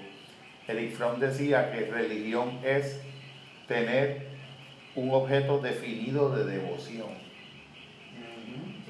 Y eso aplicado al contexto de la pareja, yo lo digo a alguna gente como que se asusta, vivir una relación de pareja con proyecto es como fundar una religión. Está bueno eso. Por eso que los dioses son tan celosos Es fundar una religión. Porque unifica, y esa es una parte que la monogamia tiene, Una experiencia religiosa, como Eh, decía. Ajá.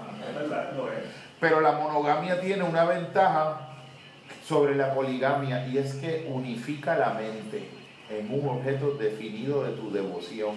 ¿Qué es lo primero que hace un entrenamiento psicoespiritual?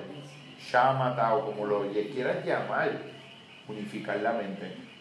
La mente es una jaula de monos donde cada idea está eh, saltando inconexa y tienes que irla reduciendo un punto. Igual en un momento dado después disuelves el punto y regresas al todo, pero de un modo como que más, mejor concienciado. La relación monogámica yo creo que facilita la centralización de un universo pulsional interno que te puede desarticular. Como por ejemplo cuando uno, y eso ocurre en, otra- en, en otras experiencias, las capacidades ejecutivas del cerebro son todo lo que cuando yo me proyecto hacia una meta, la manera en que yo puedo mantener consistentemente la representación de ese estado o lugar o meta al que yo me dirijo mientras me voy dirigiendo y eso de algún modo focaliza, centraliza y me da unidad de propósito. Un vínculo bien vivido da unidad de propósito, pero tiene que incluir también un elemento extenso. Lorca, por ejemplo, cuando le dedicaba a Ramón Sige la- el llanto por Ignacio Sánchez Mejía, decía a Ramón Sige con quien tanto he querido. No decía a quien tanto he querido. Imagínate que tú le digas a tu pareja con quien tanto, o sea, yo te amo de tanto amar juntos las mismas cosas. Con quien tanto he querido, o sea, una preposición y cambió la- a Ramón sigue con quien tanto he querido. Tú estás cogiendo una, gráficamente, una, a quien tanto he querido hubiese sido dos personas mirándose de frente. Con quien tanto he querido fue coger las dos miradas en un horizonte expansivo, las dos remando, caminando, direccionándose en función de la misma visión. Cuando eso se puede lograr en un proyecto de pareja, la duración temporal es inmaterial. Es mientras se esté viviendo la experiencia. Eh, a Puede ser un año, puede ser cinco, puede ser diez, puede ser toda la vida y puede ser un mes. Eso es lo que quiere decir porque hay que diferenciar que puede haber una monogamia a lo largo de toda la vida, pero también existe la monogamia, que es una, una relación de una persona con otra, en ese lapso de tiempo, ¿verdad? Y por alguna razón pues se terminó esa, esa relación monógama y entonces cada quien por su lado pueden entrar en otra relación que sean monógamos durante ese tiempo. Porque hay algo que se pierde de, perspectiva en la relación de pareja. La relación de pareja es una escuela. Para mí es una escuela iniciática, te diría yo. Es el una escuela de misterio. O sea, la relación de pareja, acuérdate que tu pareja te puede sacar lo mejor o lo peor. Te puede sacar lo más oscuro de tu sombra que, que está en el cuadrante aquel que yo decía desconocido. O te puede sacar luminosidades que tú jamás hubieses pensado de las que fuiste capaz. Como le sacó al Dante Beatriz, que fue una mujer que vio una sola vez. Y escribió la Divina Comedia y se la dedicó y fue su musa.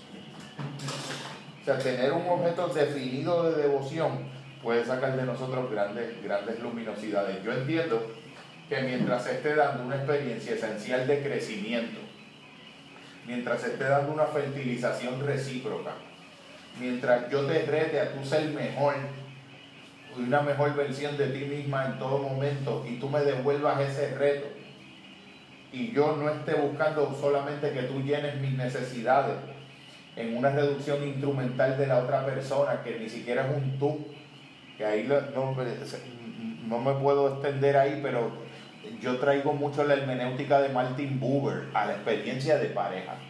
O sea ocurre algo en donde las parejas el otro está haciendo un ello. Un ello para yo tener mi clima sexual, un ello para yo sentirme este, acompañado, un ello para que me exorcice la soledad y no un tú pleno, un tú tan auténtico y tan legítimo como yo. Eso es otro de los elementos que hay que hacer en el pronombre, devolverle al otro su condición esencial de tú y no su condición instrumentalizada de ello, porque en la inmensa mayoría de las relaciones que nosotros vivimos, el otro es un instrumento transaccional con fin mío. No me llena, no me satisface, tiene que tener estas cualidades, pero nunca estamos viendo que el otro es, como decía, como decía Kant, un fin en sí mismo. Nunca la persona humana puede ser reducida a medio para un fin de un otro, sino como un fin en sí mismo, en su plenitud y en su autonomía. Ese equilibrio, que es difícil, claro que es difícil, nosotros nos debatimos en una dialéctica entre afirmarnos a nosotros mismos y pertenecer, pero las dos cosas se tienen que dar al interior de ese proceso.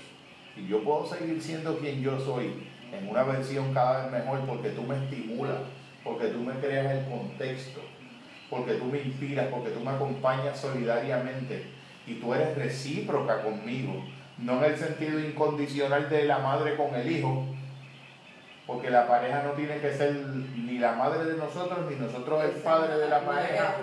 Eso en la incondicionalidad ahí no existe, lo que existe es una reciprocidad evolucionada, una reciprocidad madura, un sentido de balance donde en el dar y el tomar nos enaltecemos mutuamente y nos vamos elevando. Esa niña está dormida, si su mamá está ahí, acompañando a su compañero, pidiendo a compartir algo, creando algo en un, eh, porque esto es un nosotros gigantesco, un nosotros holístico.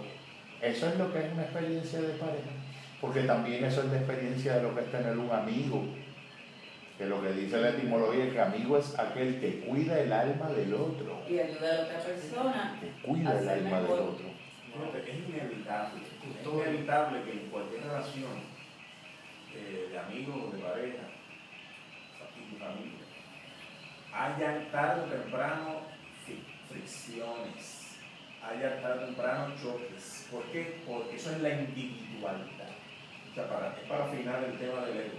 O sea, una cosa es ego y otra cosa es individualidad, que es lo que tú estabas señalando. O sea, yo voy a seguir siendo Jorge ¿verdad? Como quiera que sea.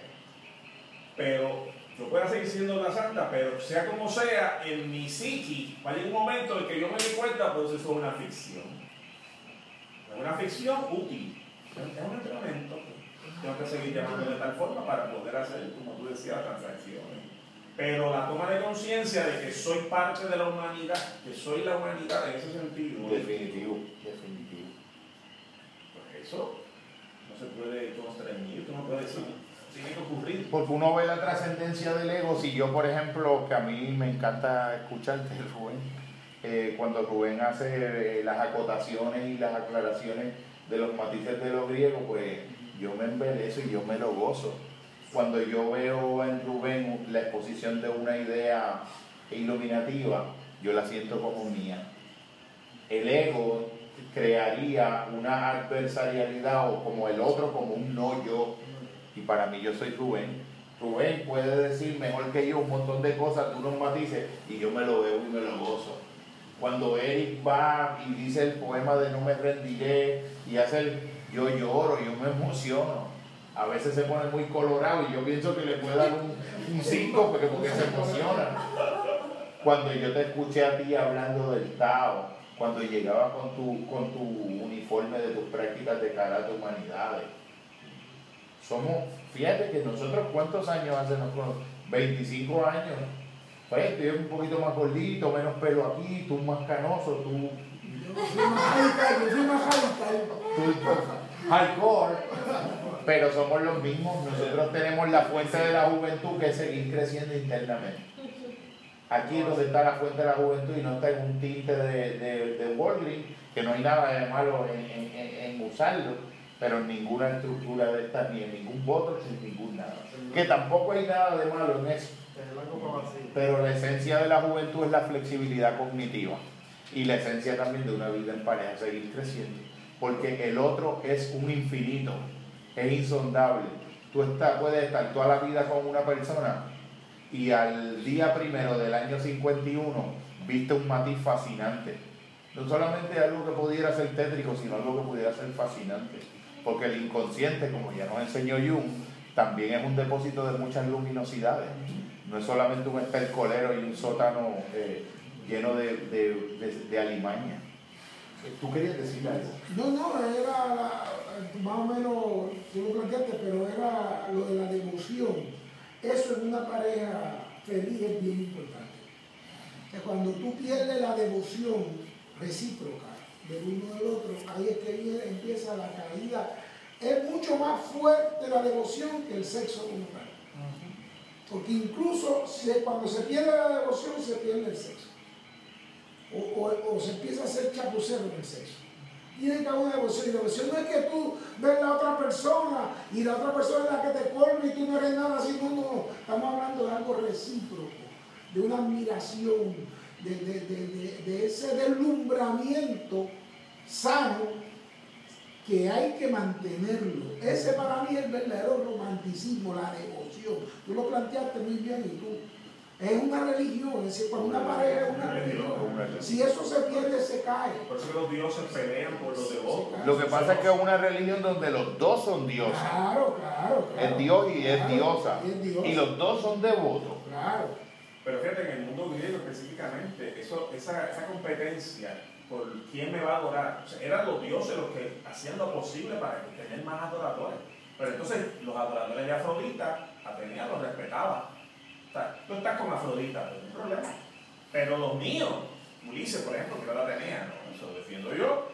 O sea, en otras palabras, hasta los dioses, para decirlo alienadamente, hasta los dioses escogen a quién los va a adorar. O sea, eh, lo que hace la relación pareja mundana normalmente es luchar para que ella me escoja o él Y, que eso se mantenga. que Sí. se mantenga así. Ese es enamoramiento. Si eso hablamos de, de, de, la, de las relaciones largas. tú hablaste del enamoramiento, lo mencionaste ahorita. Sí. O sea, el enamoramiento como, como esa, esa estrategia de ah, escógeme a mí para adorarme.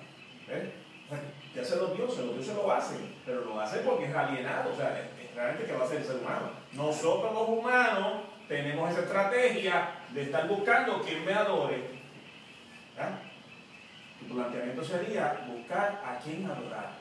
O sea, yo voy a Y, decidir y- y viceversa. porque Sí, sí. tiene que Y entonces uno lo puede llevar a un sentido, si lo, uno lo quisiera plantear en un término más laico, laicizar, secularizarlo, eh, pues llámale admiración. Mira, mira, admiración. Yo me siento enaltecido de que la persona que comparte mi vida me, ad- me admire y yo me siento enaltecido de admirar a la persona con quien comparto la vida. La admiración es la, escala, un grado menor. Exactamente, pero, pero es una diferencia de grado, no es de tipo. Sí, Es una devoción. Porque tú puedes tener un 100% de seres admirables, pero sí, pero yo quiero admirar específicamente a Yemayá. Exactamente. O a Batalá, o que sea. O sea, yo quiero admirar a Afrodita, yo quiero admirar a, a. ¿ves? Y en, es, y en ese choice, o sea, en esa elección está tu libertad. Definitivamente. tú eres el que decide. Definitivamente. Afrodita tiene tales y tales cosas que me pudieran perjudicar. O sea, las fricciones. Cosas que no me agradan de Afrodita, pero es que me agradan tantas cosas de ella. Y entonces eso lo puedo dejar. Definitivamente. Lo minimiza. Puedo minimizarlo. Esa es la palabra. Y de, de hecho, y es algo pues que escapa al alcance de ahora y sé que el tiempo ha, ha transcurrido y no lo hemos sentido fluir, aunque en el cuerpo sí. La, es un mito y lo, lo descubrió Gottman cuando estudió las parejas. Siempre se entendía que las parejas sólidas, El no, nunca el love lab, el love lab, que no discutían y que la- las parejas que discutían mucho era una relación frágil. Hay parejas que discuten mucho y la relación es súper sólida. Y hay parejas que no discuten nunca y la relación está muerta. La- Las parejas duraderas tienen la capacidad de resolver sus cosas versus Exactamente. las parejas que no son duraderas, que no saben cómo resolver sus cosas.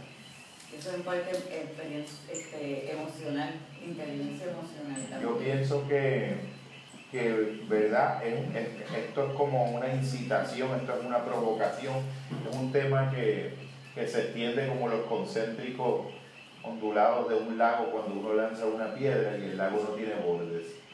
Eh, pero tenemos que, como los autores, cuando, cuando tienen que finalizar arbitrariamente el libro porque seguirían escribiendo una epopeya, el- los te- este tema puede ramificar en, en muchas áreas. Es fascinante discutirlo. Eh, eh, yo pues no, no creo que cumplí el propósito inicial eh, temático, eh, pero me siento muy, muy, muy ¿Qué te satisfecho. La idea, la idea básica es que nosotros tendríamos que dejar de concentrarnos en lo que la vida nos tiene que dar y en lo que nos tiene que dar otro ser humano y debiéramos focalizarnos internamente en, en qué, en qué tipo de ser humano yo me tengo que convertir para que se abra el horizonte de posibilidades de qué tipo de relaciones y de qué tipo de vínculos en cualquiera de los renglones donde uno lo, eh, lo fuese a vivir. Me siento bien agradecido de la invitación de estos, de estos hermanos, esto es un- una verdadera experiencia de ágape. En el cristianismo le llaman el ágape. Para mí, así es, que, así es que yo creo que era el cristianismo primitivo. Para mí era como que algo así. Y no el que se convirtió Una reunión. una reunión entre seres en amor, en- eh, eh, que de algún modo eh, somos adoradores reverentes de querer ser mejores, de saber que hay algo invisible que nos unifica, una trascendencia de verdad. Ese es el Cristo, ese es el verdadero eh, Cristo, la unificación y la individuación, pero compartida en- en- en comunidad. Eh, yo creo que es eso, darle las gracias por la experiencia. No sé si alguien, Raymond, quisiera, Matildita, quisiera compartir algo. No, gracias a Correa porque este, para mí, yo tengo mucho que aprender, ¿sabes? Yo, yo te soy sincero. Este, y además, pues, este, yo creo que mm, tengo una, una preocupación, es que te había comentado ahorita eh, que la sociedad actual nos ha ido eh, eh, saboteando. Ese- esa, esa visión mágica de la vida. Definitivamente. Nos desencantan por adelantado y después nos dan a Disney. Es un placebo, es un placebo. Eh, Entonces yo no entiendo, o sea, eh, para mí es bien difícil, ¿verdad? Eh, pensar de otro modo que no sea viendo lo me Definitivamente. Este, porque no porque yo lo haya decidido, es que no puedo verlo de otro modo. para mí. Si tú dices, ni siquiera es un mérito, es, es- es la es que no estructura puedo de mi realidad. Es que no puedo verlo de otra manera. O sea, eh, lo inagotable que es el Tao. Definitivamente. Este es reino. Esa Definitivamente. individualidad del reino. Sí, este es sí, reino. sí. Yo es el mismo que yo conocí con el mismo. El del fragmento, el del aforismo, El el del Efedésides. Tú estabas ese día, ¿verdad? No, no, pero la historia me la he disfrutado. Entonces, este, yo no, para mí, el- de hecho, eh, el hecho de yo ver todas las mañanas lo- la vida como algo mágico, ¿verdad? como algo de lo que brota lo, lo, lo ancestralmente inagotable, es, para mí es un fact.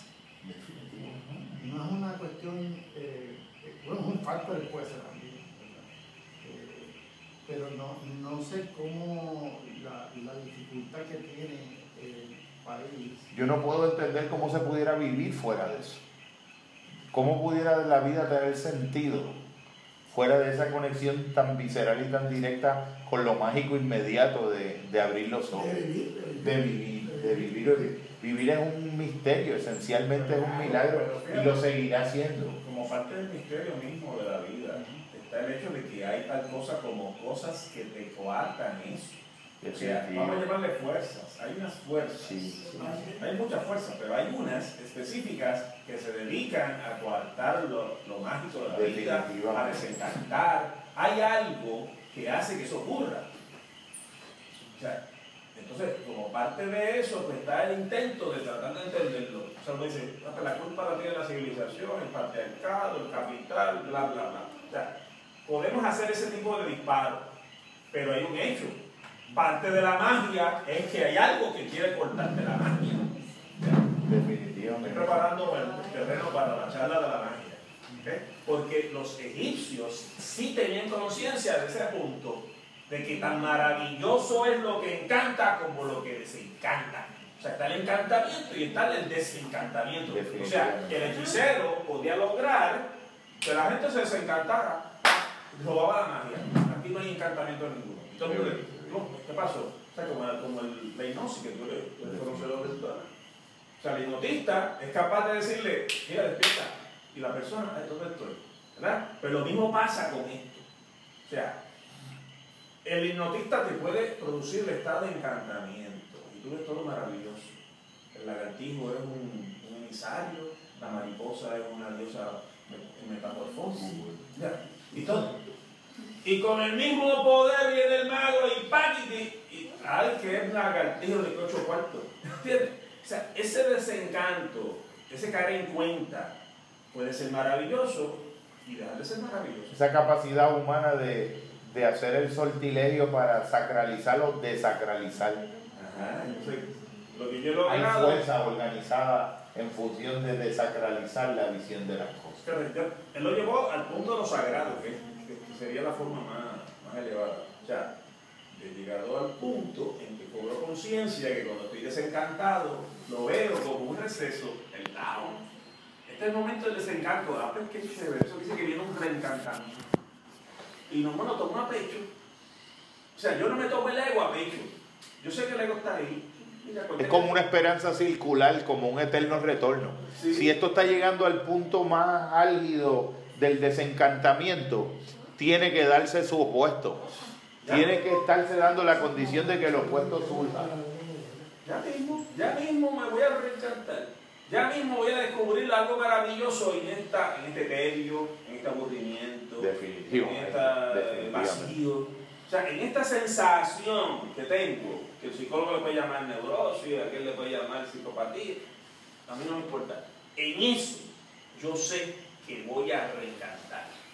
Saramago decía que lo último que uno debe perder en la vida es la curiosidad, es parte del encantamiento. Eso es lo que tú dices de levantarte y ver la cuestión de la magia. Yo creo que es- eso es esencial en los artistas. Parte de nuestra función es, es ser custodio de, de lo mejor de nosotros como del encantamiento de la vida. O sea, eso, eso es esencial. Si nosotros perdemos eso, perdemos el alma.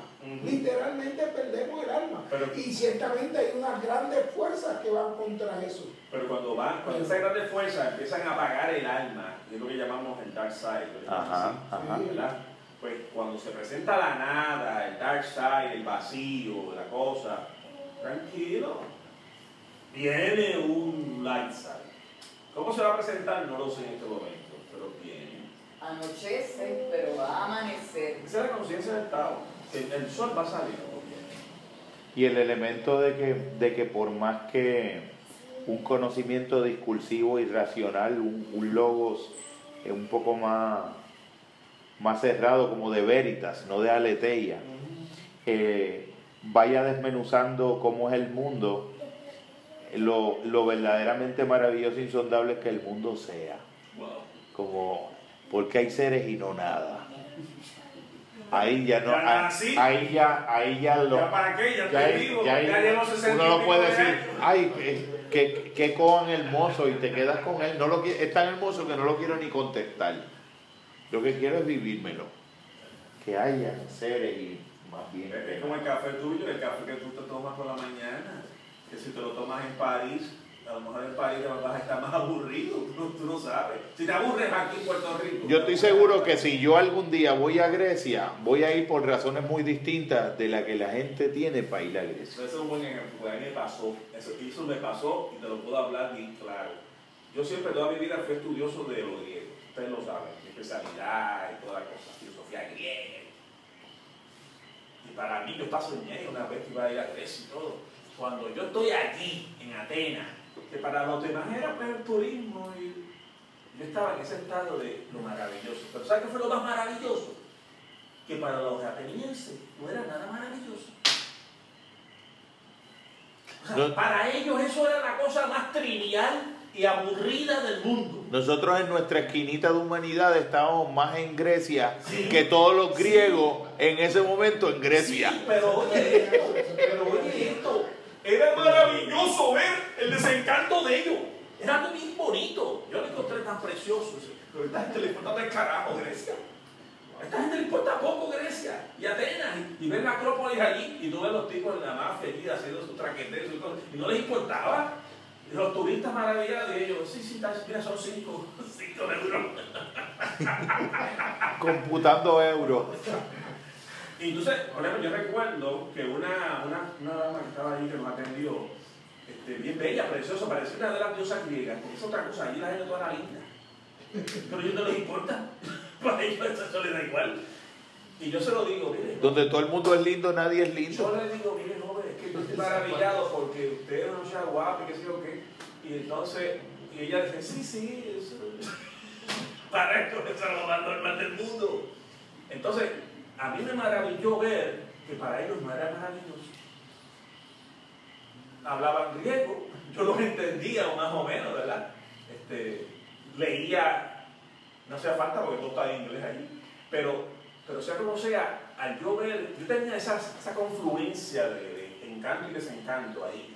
Espérate, esto, esto, si me pasa en Atenas, también me puede pasar en en Bayamón. Definitivamente. Definitivamente.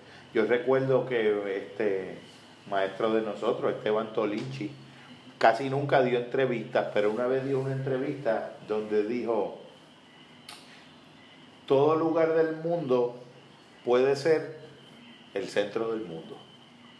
Y cuando está en la naturaleza de una persona o el destino de una persona, hacer una obra y hacer lo que vino a hacer este mundo, da lo mismo que sea en París que en Yauco. Claro. Me acuerdo como si fuera hoy. Porque si tú estás estando en Yauco, en el centro del mundo y de tu mundo, tú estás en el mismo centro del mundo que si estuvieras en París, en el centro del mundo. En París me pasó algo saben que se va a aplicar a las parejas. Todo el mundo maravillado con Notre Dame, con el río Sena, con aquello, la catedral, bello, precioso. Pero yo estaba hasta la coronilla porque París apesta a cigarrillo. Donde quiera apestaba a cigarrillo. Entonces a mí me mortificaba. Hasta en la Torre Eiffel. de todas partes. O sea, la gente en París fuma tanto que está impregnado, tú- los sitios están impregnados del olor Es interesante, nunca había escuchado ese, ese comentario, es interesante. No, no, yo creo, y tú la pasas y llega un momento que, ok, chévere, pero a mí en lo personal, a mí, yo detesto eso, yo detesto el olor a, a tabaco y cigarrillo. No el tabaco aquel sublime de la época de, Sí, sí. los abuelos venían las ranchones, no es ese tabaco, que soy glorioso. No, no, la peste a, a cigarrillo y a tabaco. Entonces, yo veía a todo el mundo más contento y yo apestado. O sea, digo, lo disfruté, ¿verdad? Pero me dice, no, pero en Puerto Rico no, no huele así. O sea, la gente fumará, pero no es para tanto. ¿Qué quiero decir? Que si yo, en el sitio que se supone que yo esté más encantado, que es la famosa París, la capital del turismo mundial, yo estoy así, pues entonces, ¿qué se espera para cuando uno esté en un sitio donde se supone que se aburra la verdad? Entonces yo decidí en mi psiquis, no, no, yo no. Porque el verdadero lugar en el fondo es un estado de la mente. El estado en el que tú puedas lograr que esté tu mente. Y es, este, esto es, es- esto, esto es, es- la escuela de estudio de París. Esto, esto es la Sorbona ahora mismo. Esto no son las cumbres, esto es la Sorbona. Tan sencillo como es un estado interno. disfrutarse lo que Eso no tiene que ver con el espacio ni con la el tiempo. vida continuamente continuamente esto es una oportunidad de conversar Una, una- una cosa, yo quiero felicitarte a ti. Tú, tú como que dijiste, como que no te sentías que habías dicho, dijiste lo que había que decir. Ajá. O sea, y fue muy hermoso en términos de que hubo un gran intercambio entre todos nosotros y convertiste esto en una clase de Sócrates, ¿sabes? Porque Ujú. eso es lo que es. O sea, y, y yo creo que aquí... Donde el grupo es Sócrates. Sí, el grupo es pues, Sócrates. claro, pero, pero que, que fue mágico. O sea, para mí eh, fue que yo te escucho, mira que yo he escuchado, y nosotros tú y yo hablamos todos los días, y como que le vi una, unos elementos noveles en todo lo que estabas diciendo, eh, eh, y me parece que debes estar más que satisfecho eh, por lo, cómo lo dijiste, por lo que planteaste, este intercambio, nos creaste como tú muy bien dijiste. Esto es un tema que tiene tantas posibilidades. Entender el amor, el desamor, el enamoramiento es un gran misterio. Hay tantos elementos, el crecimiento personal, nuestras relaciones eh, pasadas, eh, nuestros antepasados que no lo tocamos, pero eso también está ahí. Eh, la sociedad actual, la falta de magia que tú planteas. Porque esto es- todo esto incide contra las parejas, contra el amor. ¿Sabes? Y tú lo trajiste muy bien en esta conversación eh, circular que se ha dado. Pudimos dando cuenta que el acto de amar es un acto heroico fundamentalmente. Es un acto heroico en una sociedad que va contra todo eso. Y yo creo que me parece que lo lograste a cabalidad. Eh, Plantear, tú no, tú no hablaste de un amor de pareja, no, tú hablaste de una pareja dentro de un gran universo, de un, de un gran de espacio-tiempo de recuerdos, de desamores.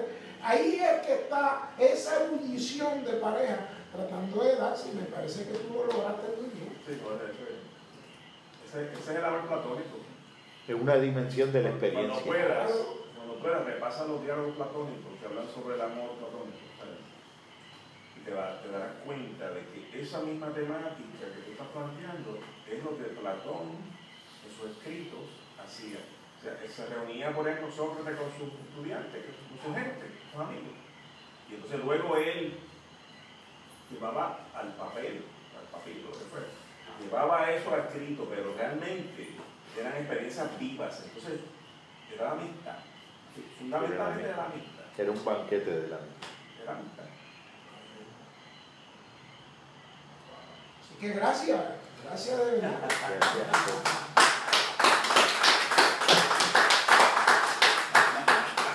Se desper- despertamos. Y que desde que vinimos al tiempo estamos relacionando una cosa de pendiente. Así es. Esa niñita de aquí a unos años, Eh, hay, que, hay que velarla por ahí. en su diario, o en su novela, o en su cuento. Yo recuerdo cuando estaba Jorge ahí-